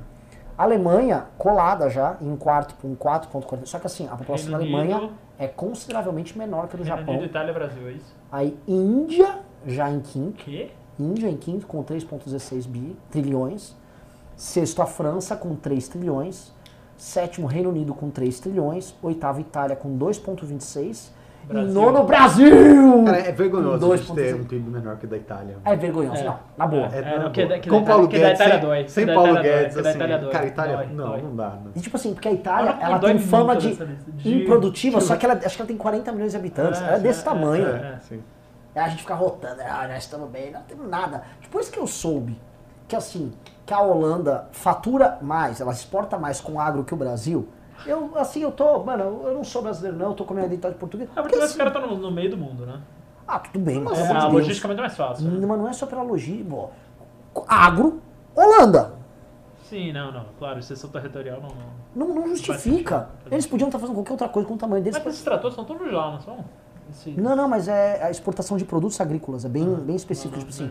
Aham. É, por exemplo, a Holanda pega coisa que a China faz. Eu fui descobrir o seguinte: o o quem produz mais fruta no mundo, Brasil ou China? Brasil? Deve ser a China. China. Ah, então, eu chutaria a China, mas tá E maluco. agora assim, um, um- um melão, um, um kiwi tem muito mais valor agregado do que. Tá? E eles têm todas as principais frutas do mundo, eles estão em primeiro, passando. E a gente fica pensando, a gente fica dormindo de touca, eles são. Assim, eles estão pegando produtos de agricultura que tem valor agregado, vem. A gente podia se aliar com a China, né? Ao invés de se aliar com os Estados Unidos. Era o que o PT tentando Era, era o que, assim, o que, que a gente ganha? Os, os, os chineses, o Ian contou um negócio, se é brasileiro, você vai lá pra China, os caras te convidam pra ir pra balada, se é legal na China. Se é americano, você nem entra. Pô, a gente tem que escolher melhor os amigos. Cospe na rua junto com o chinês. É lógico, o chinês é corrupto igual a gente. Tá né? dirigindo os Estados Unidos, os caras te param. Assim, ó, você De- roubou mas, de mas carro? depende. É. Você você viu esse cara agora que foi condenado à morte na China? O banqueiro?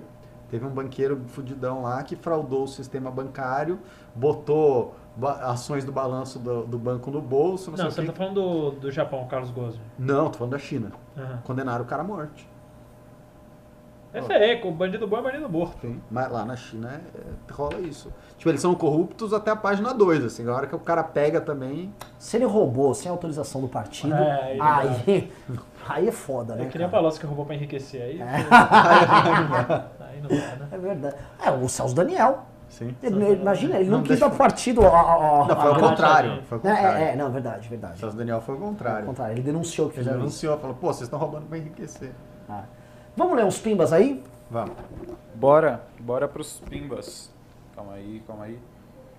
Ah, só lembrando que ó, hoje já tivemos quatro membros antes de começar o programa: Michel Gonçalves, Fernando César Brás Teixeira, Frederico Godinho e Arthur Camargo. Valeu, pessoal. Carluxo, Carluxo, Carluxo, Carluxo, é quase uma sauna. É, o primeiro pimba, Caio Aguiar mandou 5 dólares. Carluxo ainda não deu sua opinião sobre a tensão Estados Unidos e Irã. Por quê? Carluxo não deu atenção pela. Não deu atenção deu pra opinião. tensão- Não deu opinião. Cara, eu acho que o Carluxo tá encrencado. A mãe dele. Ah, quer dizer, a mãe dele não. A, Ex-mulher do a Bolsonaro. ex-mulher, que o Bolsonaro defende a família. É, mu- cada dia se descobre uma mulher nova do Bolsonaro. Sim. É, não, isso é bizarro. Assim, tem a mãe do Flávio, do Eduardo e do Sabe, Carlos. sabe o que é o Bolsonaro? O Bolsonaro é o Leonardo DiCaprio brasileiro. A uma certa idade ele troca. É verdade. Pa- Passa, né? Passou, na verdade. O cara zoou ontem isso Zoou, no, zoou. no Globo de Ouro. Maravilhoso. Foi maravilhoso. Né, o, o, então o Bolsonaro, assim, o que, que ele fez? É, Só pra vocês entenderem o tipo de coisa, a gente fica zoando o Carluxo. Eu tô mal de zoar o Carluxo. Eu tô me sentindo mal e eu peço pra vocês nunca mais que estão assistindo zoarem o Carluxo. Você imagina o seguinte: o Bolsonaro obrigou, quando o Carluxo fez 17 anos, a concorrer contra a própria mãe pra tirar a vaga da mãe de vereadora. Quando ele ganhou, sabe o que que o Bolsonaro fez? Pegou a nova esposa dele, E mais jovem, e botou de chefe de gabinete dele. É de uma. Assim, eu não consigo descrever É. o quão canalha e perverso é o Jair Bolsonaro. Porque fazer isso com o próprio filho. Não é à toa que o, o Carlos é um cara traumatizado, tem um pai tatuado. O pai, assim, mentalmente estuprou o próprio filho. Porque o cara obrigar, presta atenção, você a tirar a Atrair vaga a da sua da mãe, mãe. E aí você pega a, a- a esposa jovem, que ele, Bolsonaro, pegou e coloca de chefe de gabinete do teu gabinete, que foi construído unicamente para tirar a vaga da mãe. Isso não. E aí o cara Ah, fala que defende a não tinha família. essa- essa- Não, ima- imagina o, o desgaste emocional que isso não gerou entre ele e a mãe. Porque ele foi eleito roubando a vaga da Claro, mãe claro, e claro, ainda claro, deu claro, emprego claro, pra. claro. Pra, pra, pra madrasta. Pra madrasta. Pra Mada- Aham. Assim, isso é de uma crueldade. Sim, sim. É de, uma, é de um nível de Eu crueldade. porque ele é meio maluquinho, né? Agora, você Qualquer viu um um post do doido. Eduardo Bolsonaro falando ah, Carluxo, a nossa violência psicológica mútua a gente resolve em casa, uma coisa assim. Hã? É, tipo, tava o... Não sei se foi do Carlos ou se foi do Eduardo Foi Bolsonaro. o Carlos pro Eduardo. Foi do Carlos pro Eduardo. Isso. Nossa violência psicológica mútua a gente resolve em casa, parabéns. Que- Carluxo. Coitado, cara. Assim, e o pior é um menino perturbado desses ter acesso a, a, basicamente algumas das instâncias mais importantes do poder executivo para tomar decisões. É um cara mentalmente, uma personalidade Ele, ele, completamente ele é mentalmente perturbado, né? Ele, ele tem um... Enfim, diagnosticável. É. Ah, aí, ó, mais um membro, agora o Jonatas. Uau. Valeu, Jonatas. Ah, Nossa, Gel, tá bombando esse negócio, né, velho? Tá? é. Gel aí. Ribeiro mandou. Pra quem tava achando que a gente morreu, os Minions tava lá, declarando nossa sala, tá aí. Assim, que a MBL vai morrer esse ano, é tipo, desde 2012 eu acho que eu É, ouço é. isso, né? É. Gel Ribeiro mandou dois reais. Sobre Reinaldo Azevedo, qual a opinião de vocês? Cara, eu acho ele muito inteligente, mas ele fica trolando o tempo inteiro, ele, ele não tá mais coerente com uma linha de pensamento, independente de você discordar ou, não- ou- ou concordar, ele fica trolando o tempo inteiro, mano. Ele, eu, eu É um ponto. Ele, eu acho que o Reinaldo é tão inteligente que a graça dele é ficar brincando com a opinião pública o tempo todo, adotando posições minoritárias pra demonstrar que ele é mais inteligente que os outros e que ele consegue defender Ele é o um, ele é, indefensável. ele é- ele é um, ele é um sofista. sofista. Ele é um belo sofista, assim, muito competente, como os melhores sofistas eram, mas no fim ele vai defender as coisas que ele defende pelos motivos e- próprios e que ninguém sabe por Tem um cara que falando que Thiago Vegas. Olha o que o Renan falou, o Bolsonaro estuprou. Eu não falei, falei que o Bolsonaro foi um estupro mental. O Bolsonaro estuprou a É um estupro. Mas foi um, estu- aquilo é um, assim, uma coisa que não se Não, eu faz. tô, eu Claro, tô- claro, tô claro, rindo claro, da galera claro. falando da É, literalidade. não, assim, é- o cara tem que ser muito retardado pra que ele falar isso. Vamos lá. Ah, próximo Pimba, Guilherme Henrique mandou R$ 3,52. Arthur vai se candidatar à prefeitura? Eu acredito que sim, né? Acho É, o eu- não pode apoiar, hein? Eu não sei, assim, é, é, como não tem um advogado aqui, eu não sei o que eu posso falar ou não. Mas assim, analisando, me parece que tudo indica que o Arthur será candidato a prefeito de São eu Paulo com grandes chances de vencer as eleições. Ah, é isso aí. Próximo Pimba, um dia sem tão de longe no Blink-182 é um dia em vão, mandou 5 reais. Um O sem- Constantino, Tão de longe. o Constantino sempre foi fraco, inclusive os livros dele. Eu já li É. livros do Constantino. O o Constantino foi responsável, um dos grandes responsáveis por popularizar a ideia de liberalismo no Brasil. Sim, é verdade, é verdade, é verdade. Mas também é verdade o que o cara falou do Pimba. Eu gostava de Eu alguns gosto, livros dele, eu sim. Eu gosto gosto do Constantino. também. É, sei lá. Ele pra mim sempre foi mais ou menos. Na Veja ele escrevia ok. Raiz Santos mandou dois reais. Canal errado. Pesquisei canal Hipócritas e parei aqui. Muito bom, muito bom, muito bom. Que não é. Uh, The Closing mandou 150 reais. Ó, um Ô, pimbaço, hein? Feliz ano novo a todos. Marcelo, Pedro e Sig. Por que não? Assinem meu livro, por favor. Assi- Vamos assinar. Tem que The Closing. Precisa, É. precisa de uma almofadinha de carimbo, né, pra pata da Sig. Vou ver se Sim. tem uma aqui, eu dou uma. Se bem que ela foi embora já. Da manhã me lembra. É isso aí. Gel Ribeiro mandou mais dois reais. Já passou bastante a parte dos jornalistas. Não entendi isso. Aham. Ainda devia ser alguma coisa que a gente tava Que a gente falando tava na, falando, na- na hora e ficou fora de contexto. Ó, mais um membro aqui, a Mari Miyashiro. Ah, do membro. de São Paulo, a Mari. É isso aí. Valeu, Mari. Ah, Yuri Nogueira mandou dois reais. Pela chupada do Renan, toma dois contos. Ô louco! Ô louco, Renan! Tá barato, hein? Pô, o que você ficou fazendo aí, Renan? Ah, sim! Dos passadores, dos lambedores de. Eu fiz, Ah, do- nossa. Mito. Ainda bem que essa acho que foi a hora que eu tava no banheiro. É, você tava no É. banheiro. É verdade. Alexandre S. vir- eh, mandou cinco reais e não disse nada. Muito obrigado.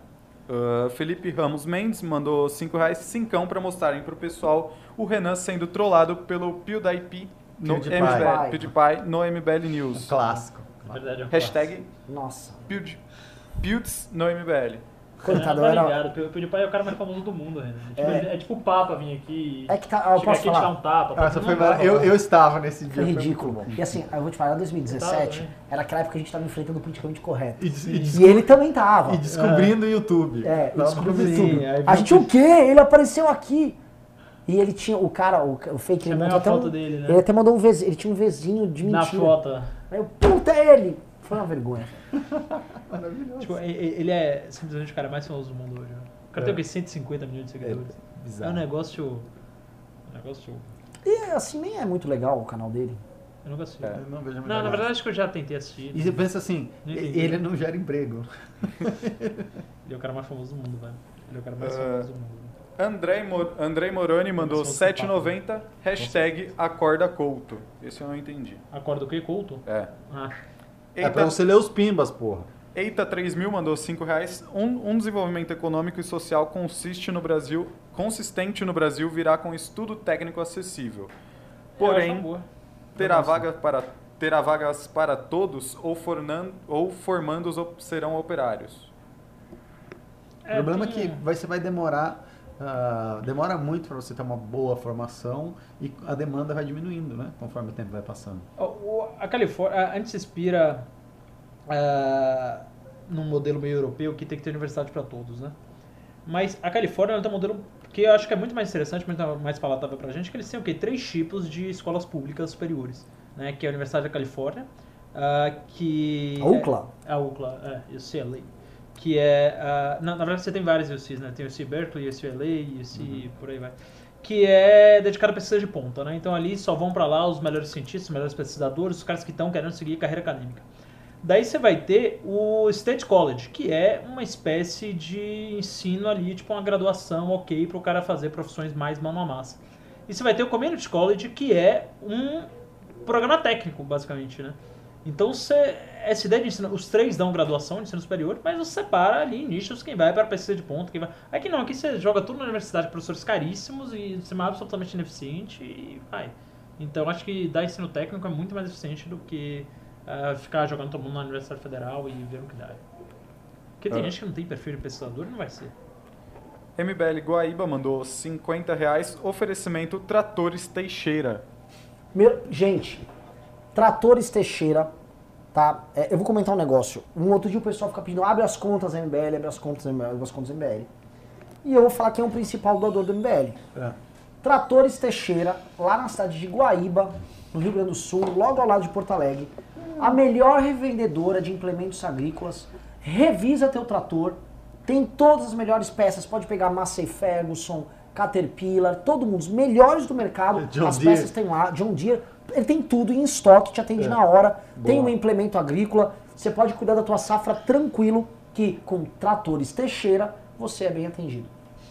Fica no bairro da Pedra Pedras Brancas, lá em Guaíba. Boa. Então é o seguinte, pode ir atrás dele. Ele que Tratores o Teixeira. MBL. É o principal dono do MBL. Ah, é isso aí. Eita 3000 mandou mais 5 reais. Porque daqui uns, 20, uns 25 anos as fábricas não exigiam. Porque há uns 25 anos as fábricas não exigiam ensino para ser operário. Depois exigiram quarta série. Depois oitava. Daqui a pouco faculdade para ser operário? É, tipo isso. Mas, mas, gente do céu, Mas aqui também, ah, digamos assim, a qualidade do serviço que o operário foi fazendo foi se especializando também, né? Então você tem que pensar assim que daqui 20 anos o, o operário vai ter que ser um programador. Você vai ter um operário para cuidar de uma linha de, de robô. que, Ah, tem um problema aqui, não sei o quê. Então, ah, não, não é um mero capricho das indústrias. É porque... Né? Couto, eu vou te mandar aqui foto da Tratores Teixeira. Ah, meu Deus.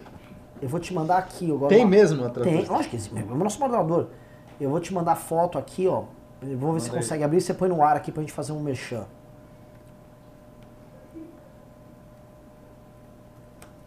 Tá, aqui tá o site deles. Mas é legal. É, Eu mandei o li- o link do Google lá das fotos. Conseguiu abrir? Tô abrindo aqui. Então tá, procura lá, Tratores Teixeira, é bom pra caralho. Novamente, você que tá nos assistindo, tá com aquela safra, você fala, pô, meu, meu, meu trator vai estar sobrecarregado, vai na Tratores Teixeira que é demais. De- Tem como colocar um ad da Tratores Teixeira no MBL News? Tem. Então deixa um ad, ad voando aqui, esse programa oferecimento da Tratores Ah, Teixeira. nesse MBL News. Tudo bem, então vamos lá, pró- próximo pimba. Ah, calma aí, deixa eu só colocar as fotos ali. Pronto, enquanto eu leio o próximo Pimba. Ah, próximo Pimba é da Mari Miyashiro, mandou mais 20 reais. Risocracia vive, fora Renan. Ai, ai, riso, riso, riso, riso. Né, Ele é tipo o Robin Hood do MBL, né? E Ele é o uma- protetor dos fracos. né? Exato, né? Todo, todo, tudo que é de pior no MBL fica se morando na floresta de Sheridan com ele. Sheridan. É Sheridan. Eu sei de um outro cara que já morou nessa floresta. muito, olha, a floresta, de- a floresta de Sheridan já foi muito frequentada. já, já plantou muita mandioca nessa floresta. Que legal, o Couto tá mostrando aqui, cara, toda a coleção de tratores da Tratores Teixeira. São vários. Caralho, Couto, mandou bem. Pessoal, tá ali, ó. Já de- deixa aquele com o telefone, Couto. Calma aí. Tá? É, pra- já pra quem quiser fazer, manda o orçamento lá, Tratores Teixeira faz rapidinho o orçamento O pra que, você. que é Tratores Teixeira? É uma loja de trator que fica em Tá aqui. Guaíba. Guaíba? Guaíba, em Rio Grande do Sul, Rio Grande do Sul. logo ao lado de Porto Alegre. Cara, você tá em Porto Alegre, tem um trator em Porto Alegre eventualmente, mano, passa o carro, pega o carro, vai, vai lá pra Guaíba. Antes é uma puta de uma viagem, você vê o Rio Guaíba. Você tem a, Tratores Teixeira lá. Eu só vou explicar por que, que eu tô falando da Tratores Teixeira. Porque é um dos maiores doadores da ML. É, é um dos maiores doadores do ML. Na verdade, não. Eu vou comentar aqui, mas a gente, eu vou fazer programa em todos os programas. Eu tava num programa de uma TV comunitária em Guaíba. Tá. E a TV comunitária em Guaíba, o cara foi entrevistar eu e o Kim. Basicamente, ele não sabia quem era o Kim. E basicamente, ele não tinha nem ideia o que, que era MBL. Ah, o cara chamou pra fazer entrevista, tipo assim, esses jovens aí, ele nem sabia o que a gente tá fazendo lá. Também nem. é. Na- ele não sabia nada. Nada. Só que o cara, né, indo receber gente muito legal tal. Esses meninos bons aí tal. Eu falei, puta, mano, o que, que eu tô fazendo Foi, aqui? mas ele foi simpaticão. Ele foi muito simpático. Não, simpático pra caralho, mas ele realmente, assim, ele não tinha a menor ideia do que ele tá fazendo ali. Aí ele chegou, quando ele coloca o programa, ele falou, calma, calma, tem que ficar os patrocinadores passando. Aí ficava, tipo assim, funerária Boa Morte, mo- tipo, piscinas Gloob Gloob. Era, tipo assim, só comércios muito simples. Só que o que tinha o pior Ed, que era muito feio, pixelizado, era o Tratores Teixeira. Aí o que que eu falei? Eu olhei pro Kim e falei, mano, eu só vou falar de Tratores Teixeira nesse programa. Então ele me perguntava, e como é que é esse movimento no Brasil? Olha, graças ao trabalho da Tratores Teixeira, Sério? né, eu só Você falou isso no ar? o programa inteiro foi o- 40 e o minutos de cara? Tratores Teixeira. Cara, até lá. O cara, o cara não podia falar mal porque é o principal, um dos principais patrocinadores dele. ele Ele é falou assim: ah, é o Trator Teixeira, pessoal, muito bom lá. Eu falei, lá no bairro de Pedras Brancas, que eu fui lá e comecei a pesquisar no Google. No meio do programa eu comecei a olhar Tratores Teixeira e tal. Ah, isso foi agora o lançamento do livro. foi agora, agora, tipo, faz nem um mês em Porto Alegre.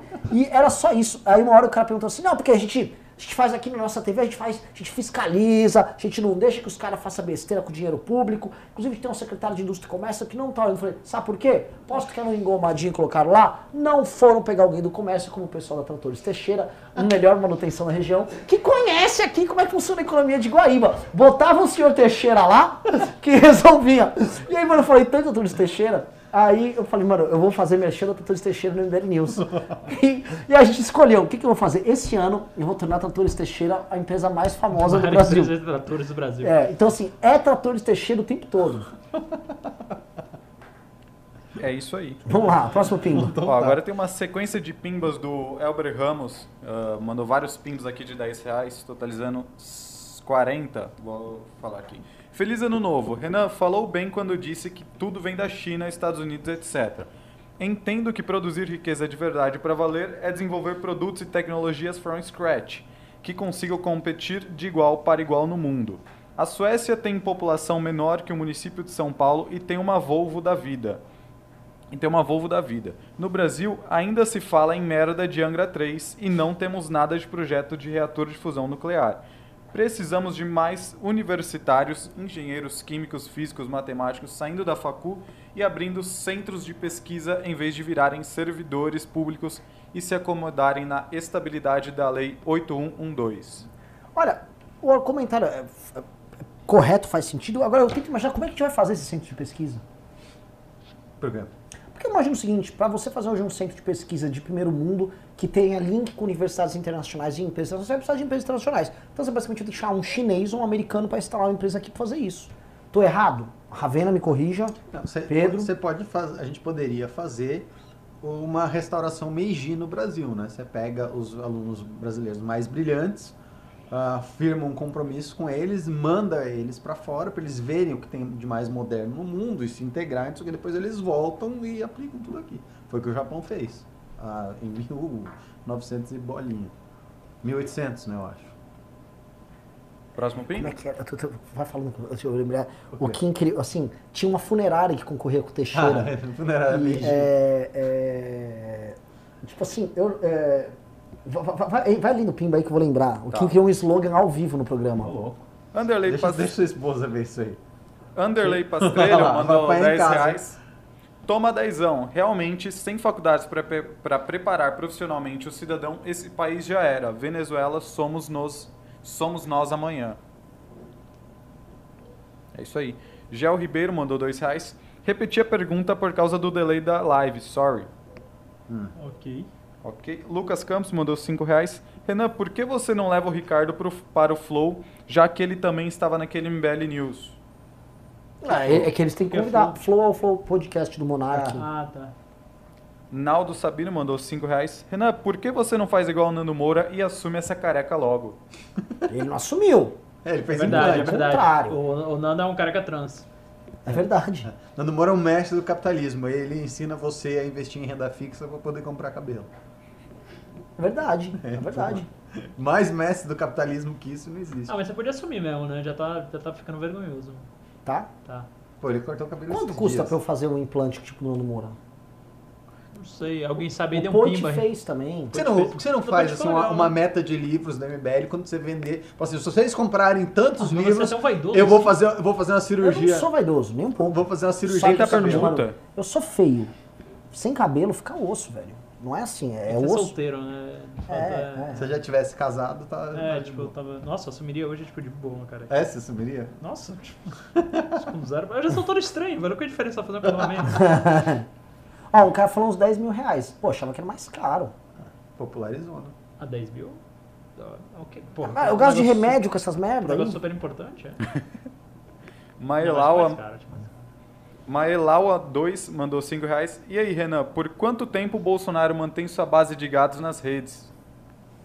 Por quanto tempo o Bolsonaro mantém uma base de gado nas redes? Eu acho que houve um desengajamento muito grande do gado. É, na verdade, não do gado, assim, as pessoas comuns que estavam achando que ele ia dar uma resposta maravilhosa pra tudo, essas pessoas saíram fora, né? O, o, o- assim, o cara comum, ele. Cara, a gente faz ah, post no Instagram dando porrada no, no Flávio, 50 mil likes no Instagram. 18 a 30 mil reais. Pelo que 18? eu vi. Ah, varia então. Ah, tipo, eu vi um site que é 18 a 30 mil. É, então Enfim, já não é, já não é baratinho, não. É, é, é 18 a 30 pau. Sim. Só que é uma solução definitiva, né? Pelo que eu entendi. Sim, sim. sim. Gente, vou, mano, vou, vou dar um jeito, fazer uma campanha, fazer uma abrir uma vaquinha. Fazer uma vaquinha aí. Tirar a careca do Renan. Aí, vamos, vamos. é, vocês acham, vocês acham que co- como é que vai ser essa mobilização do gado? Tô tirando as pessoas normais que têm dignidade, que falam, pô, fundão não dá, Bolsonaro, você fala um negócio faz outro. O gado, o gado que falou que o Bolsonaro ia sofrer impeachment e que falou que o juiz de garantia foi xadrez 4D pra, na verdade, o Congresso se ferrar. Esse cara, como é que esse cara vai operar em 2020, senhor Marcelo Ravena? Eu, eu não sei se esse cara existe na vida real, porque. é, eu até entendo o gado do Lula, porque o Lula trouxe alguma coisa tangível pra esse cara, né? Um Bolsonaro ter formado um gado a ponto do cara é, relevar todos os erros assim. Tem que ser um cara muito politizado, filiado, ou de gabinete, ou de pô, algum outro interesse. Eu não, vejo a pessoa normal falar assim, puta, beleza, eu amo esse cara loucamente. Ainda tem. Ainda tem, Ainda eu, tem. Eu, ve- eu vejo assim, o cara que ficou muito investido, você tem que pensar, tipo assim, ah, meu tio, por exemplo, ou, ou alguém que, o meu tio, a gente chamou ele de Bolsonaro até. O cara que ficou muito investido emocionalmente durante a campanha, brigou, Aham. brigou com Fez o bolo de aniversário com o fez bolo de Bolsonaro. aniversário. E- Esse cara, esse cara vai demorar ainda. Comprou um guarda-roupa É- inteiro do mito. É, um- é um, é um pra processo psicológico pra esse cara. Assim, eles estão desengajando, o cara. E quando ele desengajar, ele vai fazer o quê? O cara fica Quebrar a estátua com mais fúria. É, com, com furor. Sempre com furor que o- os, os ex-crentes quebram as estátuas dos antigos deuses, como dizia o Lebon. Mas esse cara ele estava muito investido, teve um custo para ele e assumir esse custo ainda é muito alto. Então vai dar mais um tempo, eles vão diminuindo, vão baixando a intensidade, vão, puta, fiz cagada, não sei o quê. Eles ainda vão tentando justificar um, um tempão ainda. É que se eles não tiverem algo que dê uma saída honrosa pra eles poderem xingar as, as mesmas pessoas novamente, eles não vão poder sair. Também tem isso. Que é o que o Lula devia ter feito. Se o Lula tivesse arrumado um, um poste que desse certo e fosse preso, ele falou, não, não é mais eu não. Aí o cara falou, não, eu tô com a Dilma, a Dilma deu certo. Era o que estão-" o Ciro tentou ser, né? É, Cara, e é incrível como o Lula não existe mais, né? impressionante, Mais ou cara. menos. Tipo, o Lula tá solto? Não, não, não, não, não, não é É isso que eu tava falando. Eu tava vendo aquela pesquisa do- da Não, todo mundo pesquisa. confia no Lula e no Moro. É, isso, é- isso é assustador. Tipo, O Lula, Ah, você acredita que Folha foi de São Paulo? acredito, en- entre, entre Bolsonaro, Luciano Huck, Lula, Sérgio Moro e mais um monte de gente, o Lula é a segunda pessoa mais confiável do Brasil. Isso é assustador. É porque também acho que o cara que responde isso, ele nem conhece o Moro. Ele, ele- nem sabe. Ah, sabe. Você chega ali, velho. Sabe, cara, cara, nós estamos Sertão em, da nós, Bahia. Nós estamos em 2019, tem Chega- dois celulares para cada brasileiro. Chegou lá em sabe? Bacurau, falou, meu, O cara de Bacurau sabe. Sabe, ele já recebeu 11 vezes no WhatsApp dele a foto do Moro. é verdade, né? Tô sendo preconceituoso. É, Próximo Pimba. é isso aí. Juliano Lerrer mandou 10 reais. Cheguei atrasado na live, nem sei os assuntos. Mas fica aqui meu feliz ano novo pra todos. Abração, vida longa ao MBL. E Opa, seguimos tocando berrante nesse 2020 até terminar o gado. É isso aí. Uh, Gustavo Henrique mandou 5 reais. Qual partido liberal o MBL se inspirou? Da Alemanha, Austrália ou Inglaterra? A gente não é um Da partido. Holanda. A gente não é partido, então não, a gente não se inspirou em ninguém, não. A gente é um movimento. Uh, Gel Ribeiro mandou 2 reais. Alguém me esclarece aí sobre CDI? CDI, Isso. Certificado de Depósito Interbancário, é a média que o- é a média que um banco paga para o outro quando ele empresta o dinheiro de um banco para o outro. Né? Certificado de depósito interbancário entre bancos é mais ou menos equivalente à nossa taxa Selic. Aí o CDI dá um pouquinho menos que a Selic. Selic hoje está 4,5, que é a taxa básica de juros da sua economia. E o CDI vai dar ali 4,47, 4,48, que é como os bancos se emprestam dinheiro um para o outro. É isso aí. Uh, Pablo Timóteo mandou um real e não disse nada. E os pimbas acabaram. Então os pimbas acabaram. Pessoal, vamos para as declarações finais aqui. Primeiro o senhor Pedro Deirotti. Declarações finais. Bom, eu acho que não vai ter terceira guerra mundial, eu acho que o mundo não vai acabar ainda, mas eu acho que o horizonte de futuro que a gente está tendo para 2020 e para a próxima década é bem complicado. A gente vai ter problemas muito grandes de ordem social e política e tecnológica para resolver e me entristece saber que justo quando a gente precisava que a espécie humana tivesse mais sensata e mais bem fundamentada em bons valores, a gente está completamente perdido e para lidar com, com esses problemas. Por que perdido em valores? Hum? Por que perdido em valores? Porque a gente está é uma, da- é uma das épocas mais sentimentalistas da história humana. Mas é uma das épocas mais humanistas. Pena de morte foi abolida em vários países, né? Você tem Hum. menos assassinatos, você tem menos violência, Não você tem tem, menos. Tem, globalmente, claro. Em, em Em números número de absolutos, não. Sim. Tem muito mais gente. Você tá pensando que milênios ou décadas? Hã? Não, tô pensando no presente em números absolutos. Por- décadas tá caindo, números Hã? absolutos. Coloca a total de homicídios no mundo aí. Como é que é? Total de homicídios no mundo. É tipo um- os dados aí de alguns anos pra cá. Eu acho que tá caindo, acho que tá caindo violentamente. Hum. Então acho que os valores são bons. É, eu, não, eu, não, eu não acho que os valores sejam bons. Eu, eu, eu discordo assim completamente. É Você é reacionário isso? Hã? Você é reacionário isso? Nesse, se- nesse sentido, sim. Eu acho que a gente devia estar discutindo coisas muito mais ah, profundas e sérias que são dignas dos desafios que a gente vai ter, por exemplo, com inteligência artificial e, e coisas desse tipo, do que realmente, tipo, ai não, Olha não só, podemos ter fogos de artifício porque machucam os cachorros. Mas É- a academia é- tá discutindo isso, né? Quer Tá. dizer, A academia está a academia tá discutindo que existem 98 gêneros. Tá, não, mas existe, existe uma parcela da população que está discutindo essa coisa de futuro do emprego, de inteligência artificial. Você tem feiras enormes discutindo isso, principalmente aquela que tem em Portugal, esqueci o nome, mas é, só Eles não estão discutindo, né? eles estão promovendo ali. A gente não teve É. nenhuma discussão é, do ponto de vista de humanas, Sim. do tipo, que soluções nós vamos ter para a maior crise de emprego e de ah, existencial da humanidade. Isso está muito incipiente ainda. Tem um evento chamado Future for Work. É, mas ele, tipo assim, celebrando, É. caralho, tem uma solução nova que eu vou integrar meu É, ponto de é, venda é, com não sei é, o quê. é, é. Mas também, quão populares foram as últimas rodas de filosofia do mundo, né? É verdade. Mas assim, eu acho que ah, filósofos e religiosos, eles nesse momento que vai ter uma crise, eles vão. vão... É, o Basta ver o o- último debate de Jordan Peterson com o Zizek, É. que foi um O evento meu, o meu problema é que assim que a razão está sendo substituída pelo sentimentalismo, justo na hora que a gente vai mais precisar da razão, a gente só vai ter o sentimentalismo e o sentimentalismo é uma dama caprichosa, assim. ela, ela é, é bem, bem complicada, muita cagada, ela é bem humanista, né? O sentimentalismo ele é muito humanista até a hora que ele não é mais humanista e aí ele é realmente muito cruel, que foi o que a gente viu aí na- na- em vários processos revolucionários. Então, a hora que ele deixa de ser humanista, ele passa. Né, você tem o, a ambivalência dele, que é um, um lado bem perigoso. Essa é a minha consideração final. Mr. Ravena, É, não, eu só discordo nesse ponto. Acho que a gente está numa, numa toada muito boa, sou um otimista inverterado. Acho que a gente vai dar um jeito para tudo. As condições sociais é, são o que mais me preocupam nesse processo. Não são questões de empobrecimento de população em massa nem nada, mas acho que a desigualdade ah, vai ser um papel, vai, vai ter um papel preponderante no debate público a partir de agora. Ah, tendências, arrisco-me a dizer que o Pete Buttigieg pode levar a presidência dos Estados Unidos, acho que é uma coisa que pode pouca gente vendo, acho que é um candidato fortíssimo, então todo mundo já contando com a reeleição do Trump, ah, não acho que vai ser assim. E é isso, acho que de recado de primeiro ah, em BL News do ano é esse. Ó, só o último pimba aqui, WS790. Obrigado por existir, MBL. Altas reflexões, tamo Não, junto. Disparado, o programa de mais alto nível, assim, no YouTube brasileiro.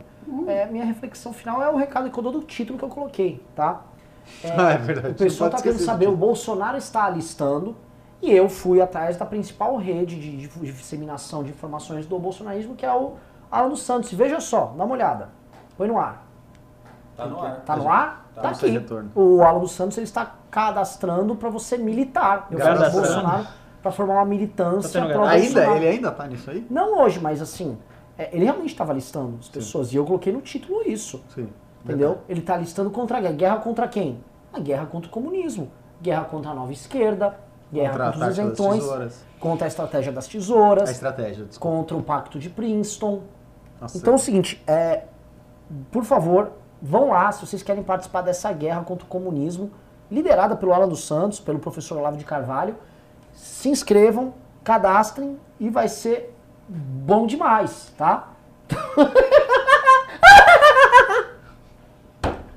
o cara que veio aqui realmente achando que eu ia divulgar o alistamento pra uma, uma guerra contra o Irã, não, então, você desculpa, né, velho? Você tá no MBL, né, cara? desculpa, meu, meu. E teve gado, hein? É.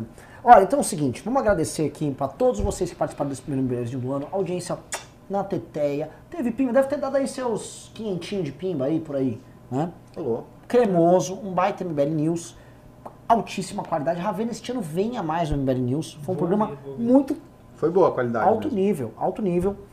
Eh, volto a falar é, para vocês, teve gente que levou o livro aí. Quem quiser levar o livro, fala com o- mandar para e-mail para tv.mbl.org.br. e sob o sempre vigilante olhar de Alessander Mônaco e diante da temperança e do trabalho constante ao longo de todos esses anos dos tratores Teixeira, damos este MBL News Peraí. por Heitor! Cadê o Heitor? Heitor. É, tem tweet hoje, né? É, ele vai querer que eu faça o, o TFT no Twitch? Parece que tem tweet, ele já veio me avisar. Então vai ter tweet aí, como é- faz o merchan aí, Pedro, por favor. É, não, vai ter Twitch no TFT agora, a gente vai, vai deixar um tempinho aqui no YouTube e depois só na Twitch. Vamos tentar de novo, mais uma vez, vingar o Twitch, vamos ver se tem futuro. O Renan agora, que ele é amigo dos gamers, né, ele pode, Sim, pode trazer é os verdade. gamers. Pode convidar o gamer pra fazer um Twitch com a gente. Monark. Monarca, vambora. O cara É. E Monarca é legal pra e- caralho. E, tem o Facebook Games também, que a gente pode tentar experimentar. gamer o de que, esse Monark? De Minecraft. Minecraft, provavelmente. Não, é isso. É isso, É então isso. está encerrado, muito obrigado. Valeu.